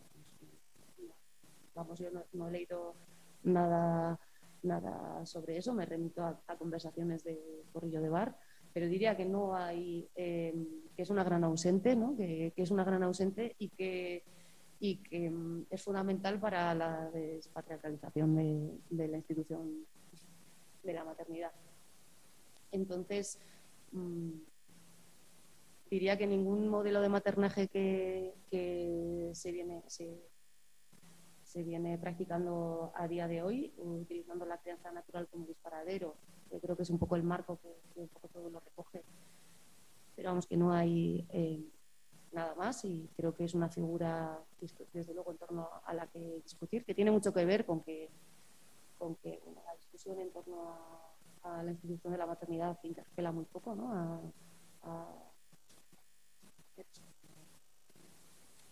como queramos llamarlo.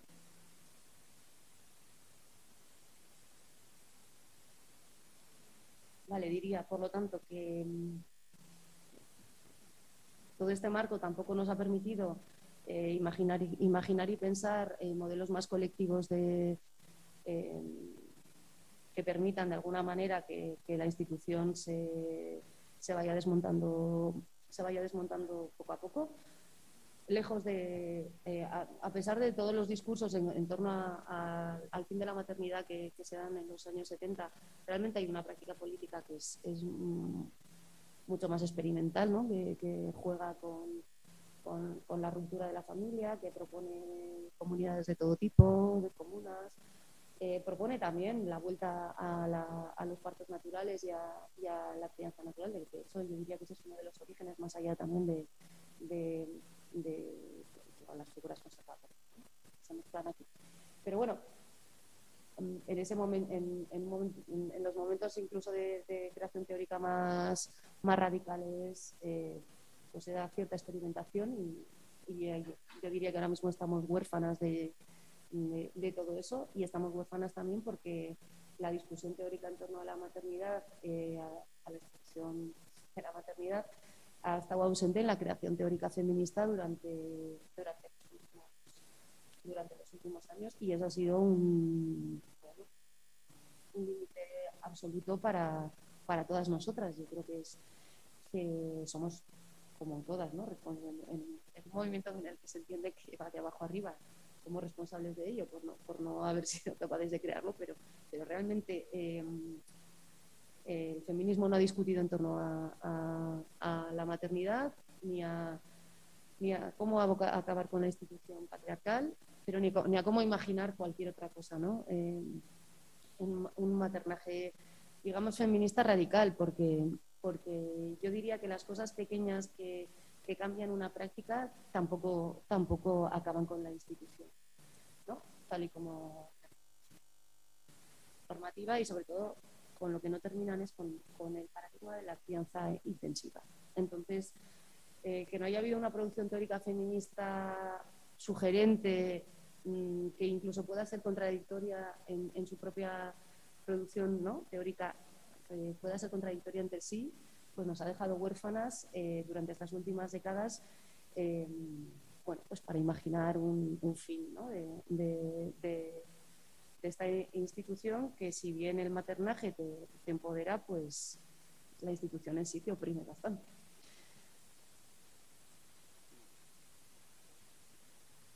Creo además que mm, hay que, en esta especie de nebulosa que, que, nos impide ser más honestas en la discusión en torno a los maternajes que, practicamos a día de hoy, que tiene que ver con esto que estamos hablando de la, de la crianza intensiva, empiezan a pasar otro mogollón de cosas que hay que meter en, el, en la ensalada de, la institución y que no solamente tienen que ver con, pensarnos a, a las madres o las madres o como sino que sino que, empiezan a dar figuras que, eran un poco desconocidas hasta antes y empiezan a teorizarse. ¿no? me refiero sobre todo a, al fin de, eso que se ha venido o bueno, de eso que era entendido como, una infancia más, libre, un poco ajena ¿no? a, que se desarrollaba por el cauce autónomo de, la vida sin personas adultas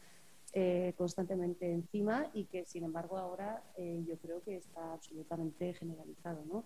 Eso que se ha venido a llamar eh, madres y padres helicóptero, algunas autoras lo hablan de madres y padres carceleros incluso, que tiene que ver con los mm, como la intensidad de, la maternidad y de la necesidad de controlar absolutamente todos los movimientos que hacen tus hijos y hijas es estar siempre encima de los hijos.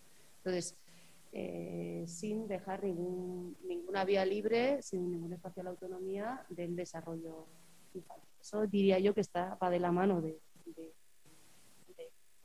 todo este nuevo todo este nuevo marco de, creación. Eh, a la vez hay, muy pocos referentes, toda esa crianza eh, se ha convertido tan privativa que, se da dentro de las puertas de, las casas de manera mm, pues bastante en, solitario y muy neurótica, por así decirlo, y, bueno, aparta a, buena parte de las criaturas de tener otros referentes adultos que sean su propio profesor.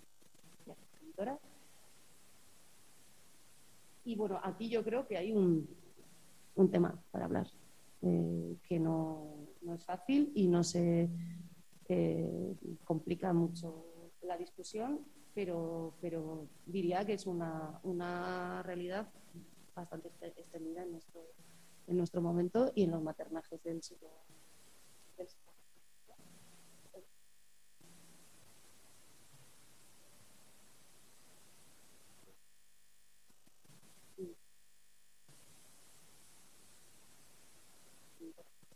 yo creo que lo dejaría un poco aquí. Termino un poco de manera bruta, pero, pero, pero bueno, ahora en realidad se trataría de, que discutamos un poco. A mí lo más personal, eh, haber intentado organizar esta sesión de aquella manera me ha, llevado a encontrarme con, de manera más íntima, con algunas autoras que, que no había, eh, que no había leído hasta ahora y, sobre todo me ha, puesto un poco en el espejo de, lo lejos que estamos de, digamos, de la discusión agria y política en torno a la institución de la maternidad.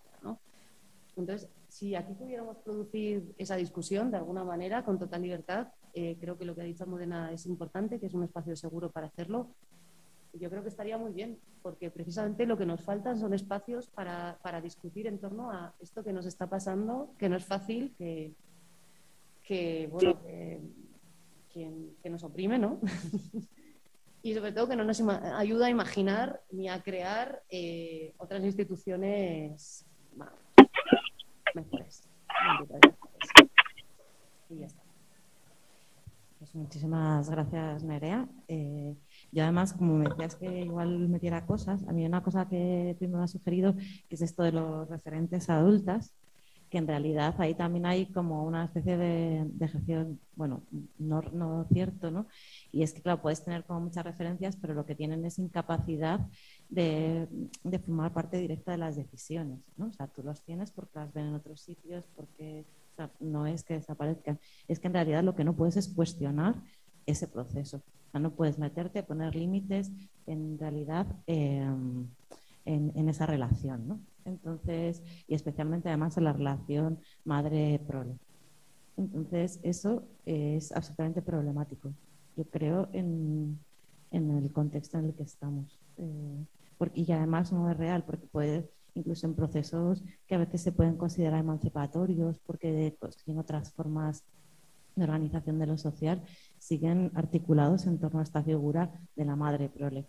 ¿no? O sea, la decisión última, la responsabilidad última, el no sé qué, el quien tiene derecho a opinar sobre esas cosas eh, en casi exclusividad es, la madre. Entonces, eh, si no ponemos en cuestión ese vínculo, a mi modo de ver y así como disparador de otras de las cuestiones, Em, en realidad es muy difícil encontrar otros caminos ¿no? y, a, la vez es como muy fácil denunciar y muy complicado de hacer, ¿no? que es lo que hablábamos de tus amigos cuando lo haces, bueno, espérate, ¿no? hablar con cualquiera de estas cosas es, ya veremos. Entonces, bueno, no sé, a mí, por ejemplo, eso es de las cosas que, que así dándole vueltas a este tipo de procesos de lo que más me ha sugerido como discutir y también, eh, igual es también contarlo, o sea, que las dos cuestiones de, igual a lo mejor ha sido una sesión un poco larga y encima vamos a empezar aquí con los percances iniciales, pero bueno, nos parecía como importante tanto recuperar la memoria histórica de lo que, de lo que haya producido el movimiento feminista en torno a esto, como el empezar a problematizar porque muchas de estas cuestiones sí que se habla mucho de maternidad, eh, pero en relación a otro tipo de prácticas y de experiencias, de cómo hacerlo, de cómo hacerlo incluso mejor.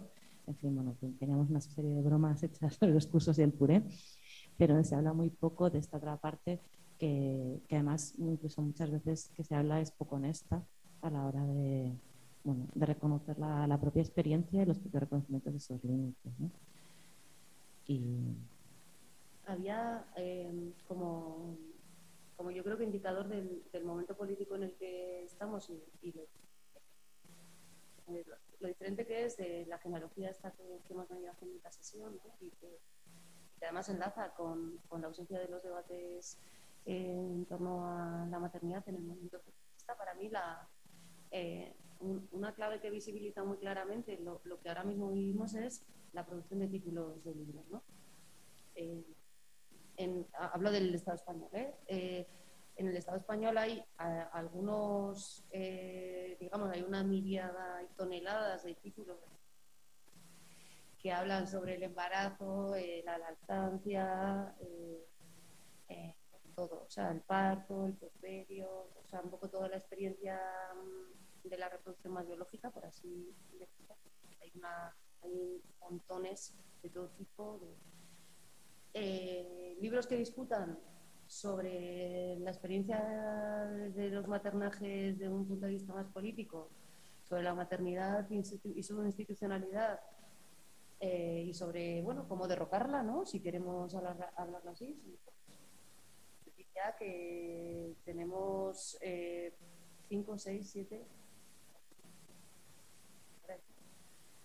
Nada.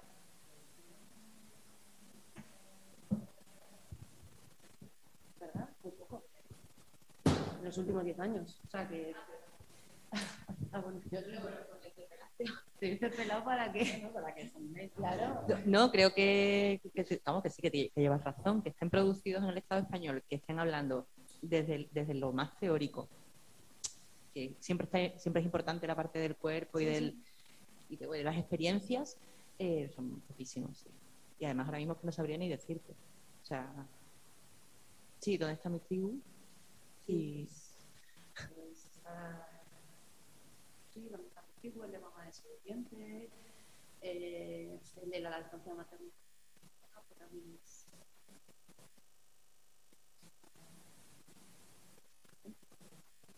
Lo que se llama.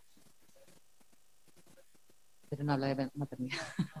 habla de, de, los cuidados más, pero bueno, eh, bueno, sí, yo que sé, habría, pues, sí, y ahora hay, un, hay alguna cosa sobre maternidad precaria, ¿no? Es decir, que esto es un poco el marco. De... Bueno, es que voy a contestar esta maternidad precaria, pero animaros a las demás, porque en realidad es una discusión.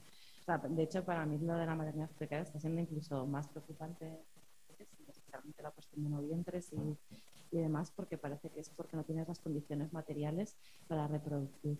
Entonces, eh, también ahí de repente vuelve a ser un límite sobre cómo entendemos esta reproducción de clase. O sea, en realidad lo que estás hablando es que no tienes las condiciones de reproducir tu clase, que eso es lo que está pasando. Pero no está pasando en la maternidad, está pasando en las condiciones de vida. ¿no? Entonces, de repente, eso, en lugar de hacer política de ello y pensar cómo digamos, nos abstraemos, o sea, nos superamos, por así decirlo, esas condiciones, inventamos otras realidades, en realidad reproducimos el problema, pero fetichizado o transformado, enmascarado con emociones, deseos, lo que quiero, ¿no? En lugar de decir, oye, es que en realidad esto significa, ¿no? Que estoy, que se queda con la dureza que tienen para esa cuestión de la reproducción de la clase, de repente al colocarlo en este campo, de repente es como otra cosa, un deseo que no está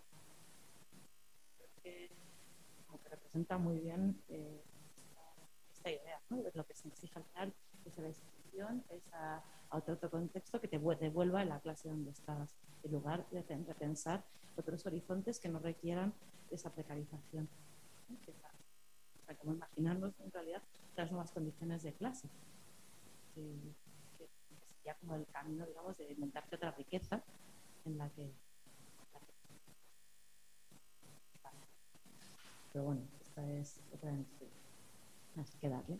Ya que me ha dejado Almo el micrófono, y ahora lo paso de verdad. Pero muchísimas gracias por toda la explicación y el recorrido. y, no me, o sea, me voy a quedar con una sola de las ideas para no tomarlo mucho rato. Eh, a, mí me parece que me sigue sirviendo el libro de, de Rich de 1976, es bastante bestial, incluso cuando ya mi maternidad empieza a quedar un poco para atrás en el tiempo, la mía propia. Eh, pero me sigue sirviendo porque es que lo de la institución de la maternidad es algo que incluso llevamos dentro, ¿no? Reproducimos, miramos a las demás, estamos, o sea, las juzgamos, estamos mm, eh, evaluando la performance, eh, tanto de las que no son como de las que son. Y eso me parece brutal. Y luego es, creo que ordena esa institución ordena a todos los niveles sociales. Entonces, para el día a día, en la vida cotidiana, y quién eres tú eh, frente a el pediatra, la pediatra, el colegio, el no sé quién, es que está siempre leída en esa institución. Así que, pues sí, vamos a derrocarla. Y un apunte muy rápido, me, gusta, me, cuesta un poco pensar siempre con el tema de las crianzas eh, naturales, intensivas y demás. A mí me cogieron ya un poco bueno, atrasada, ¿no? como, que, como que ya había criado cuando estaban, empezaban a ponerse de moda. Em, también me cuesta mucho en ese sentido de que em, tendemos a hacer muchos juicios, pero es muy importante trabajarlas, ¿no? O sea, pensar todas estas modas, llamémoslas así, o tendencias eh, políticamente, y qué hacen con nosotras, de dónde vienen, eh, por qué. y, como durante un tiempo tuve muchísimas conversaciones hace, hace una década sobre estas cuestiones. Eh, hubo una cosa que a mí me llamó la atención y es que muchas madres de eso, de, los 2000 en adelante, reivindicaban esto como una especie de reacción a la generación que las había criado. Entonces me parecía interesante eh, traerlo aquí ya como un apunte nada más. Eh, se había abandonado por una serie de tendencias sociales eh, dinámicas económicas, laborales, etcétera, el poder estar con los hijos, incluso era una decisión política de muchas mujeres de los años 70 y 80, como, has dicho tú. Y bueno, qué sé yo, se reacciona de algún modo y, a veces es más consciente, menos consciente, pero por eso creo que era una puntilla.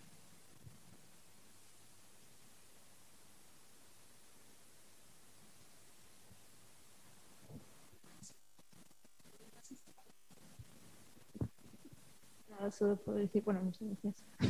Pero es que, mm, bueno, he leído, es la razón porque me, me, me, he interesado en ese tema. Y hay un libro que se llama, que se acaba de traducir al español, que se llama Otra subrogación, es, es posible.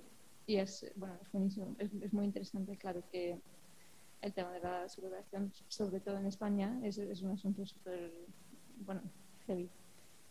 Pero es como ella lo vea como una, una manera para empezar a pensar sobre, sobre cómo romper ese vínculo como el, el fetichismo de lo biológico entre como las bueno, mm, el, este el, patriarcal pero también como mm, como la, las familias biológicas por así decirlo son como reproducciones eso como de, de, de estructuras de poder que existen en la sociedad y también como mm, el, eh, la subrogación es como una manera de, verlo como más explícita, es como que, que, vemos esas, esas, esas, transacciones, esas como esas económicas eh, de, trabajo, de labor, pero porque son como así, como muy evidentes, es muy, no sé, no, nos, afecta mucho, em, pero sí,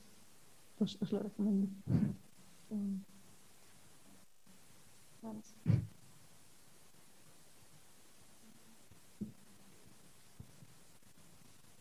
Hola, muchas gracias.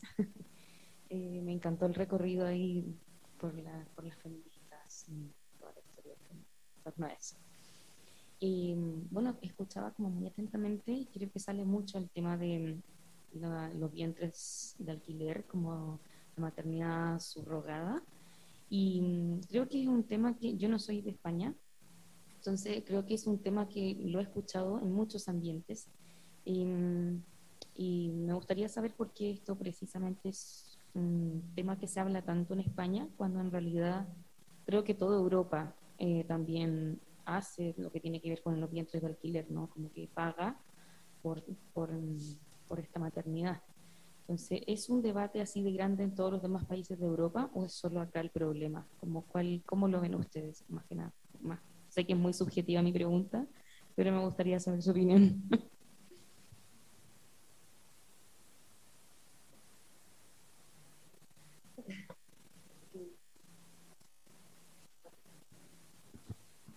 Qué bien.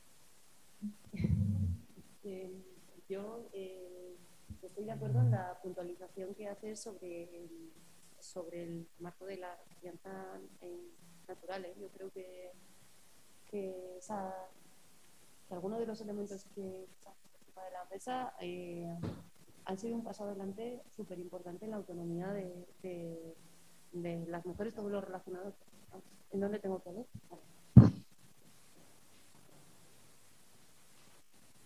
O sea, que, que creo que, mm, que eso nos ha llevado de la mano a enunciar la violencia obstétrica, a que haya una mayor autonomía eh,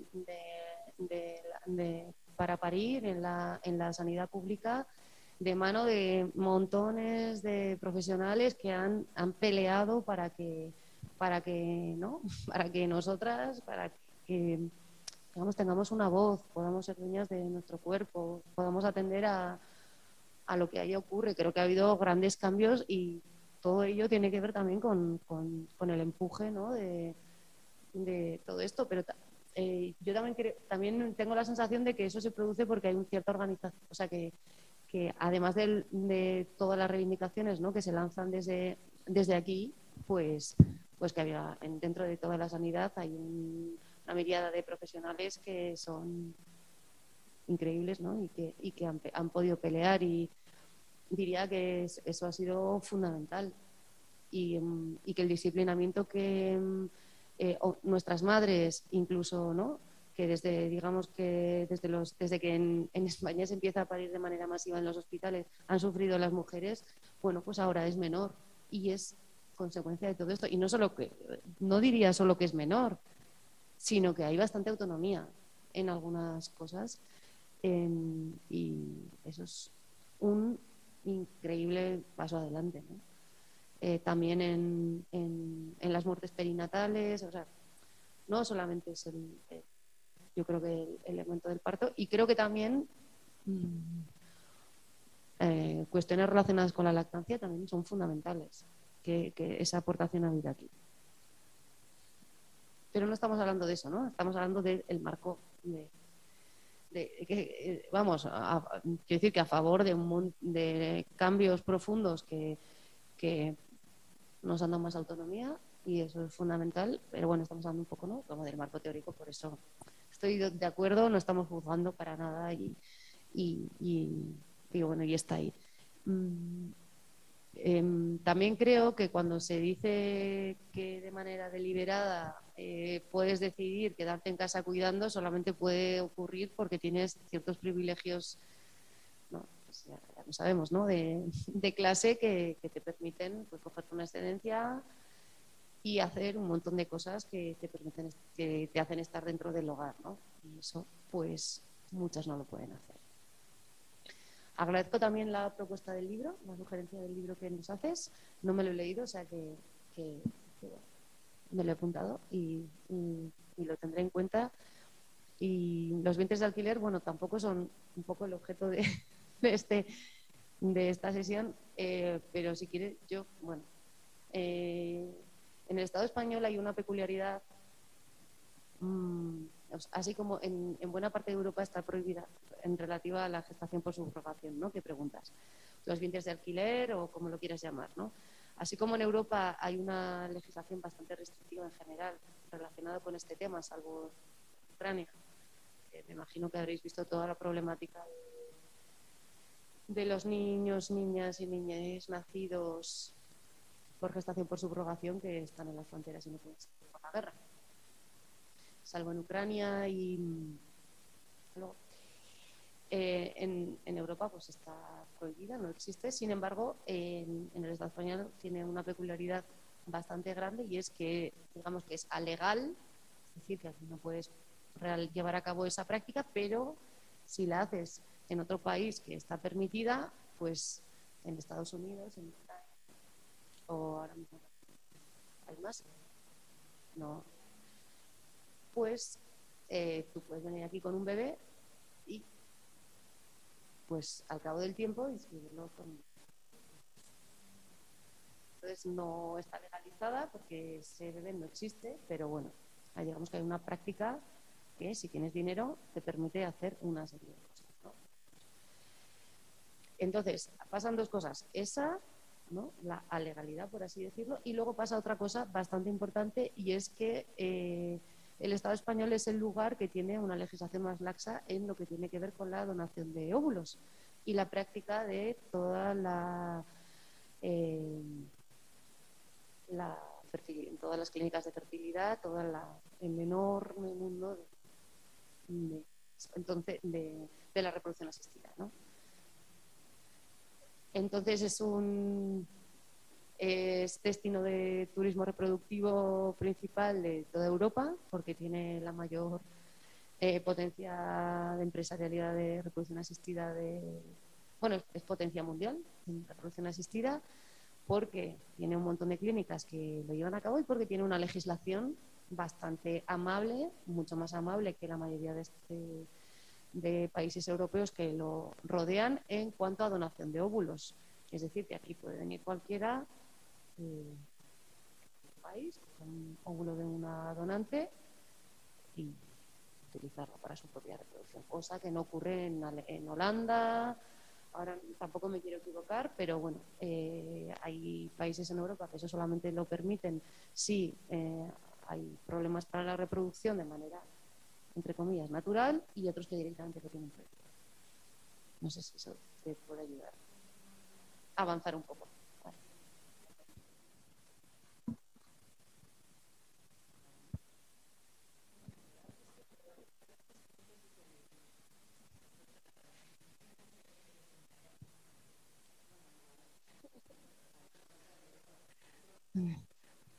Vale.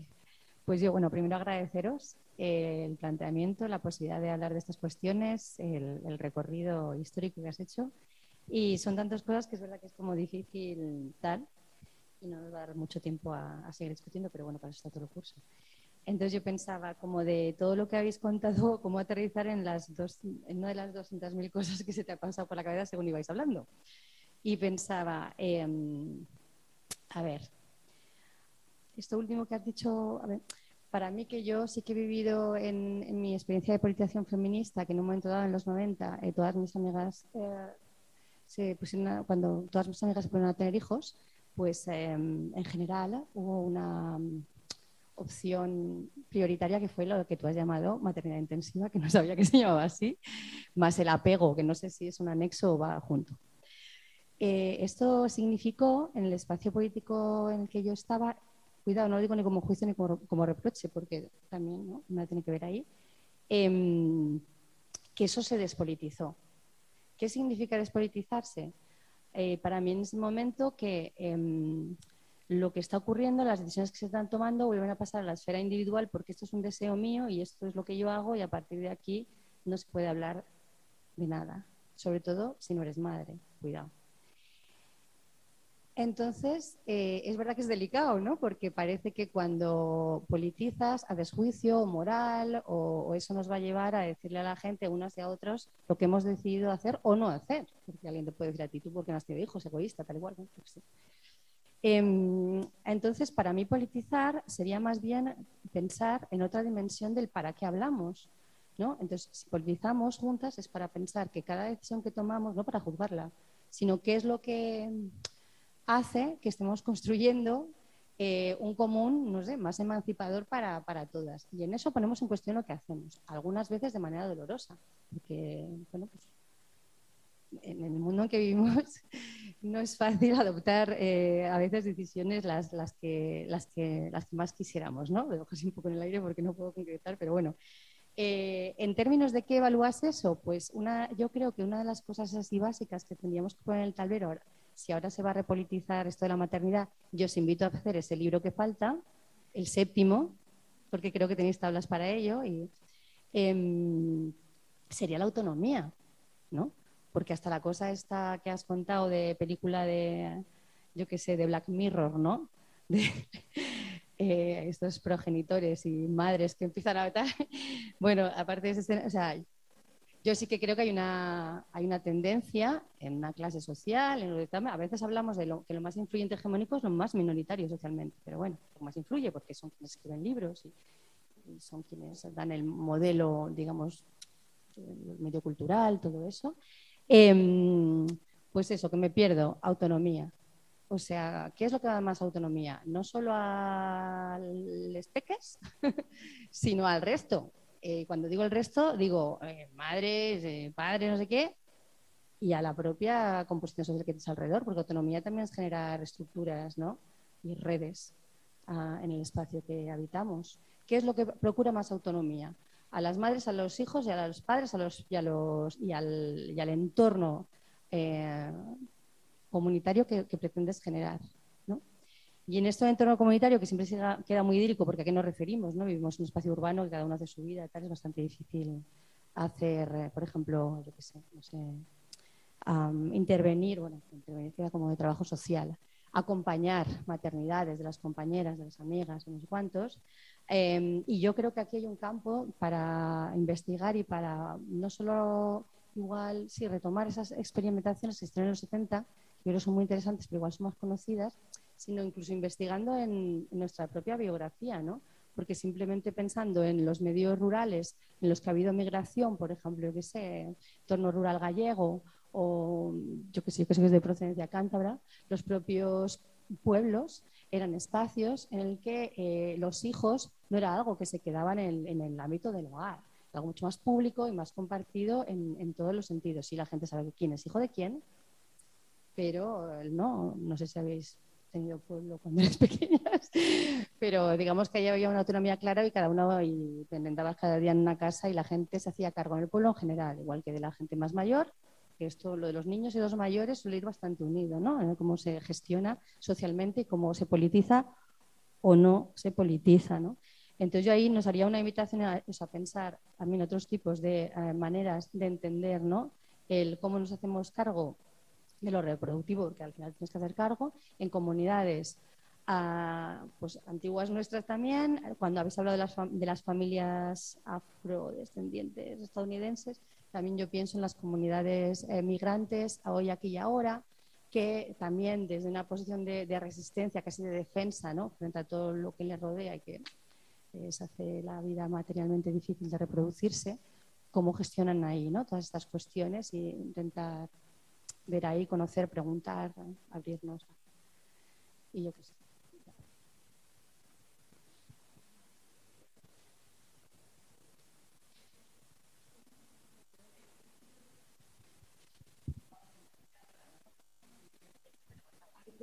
Bueno, pues entonces, eh, nada, daros las gracias a Nerea y a todas por haber seguido aquí.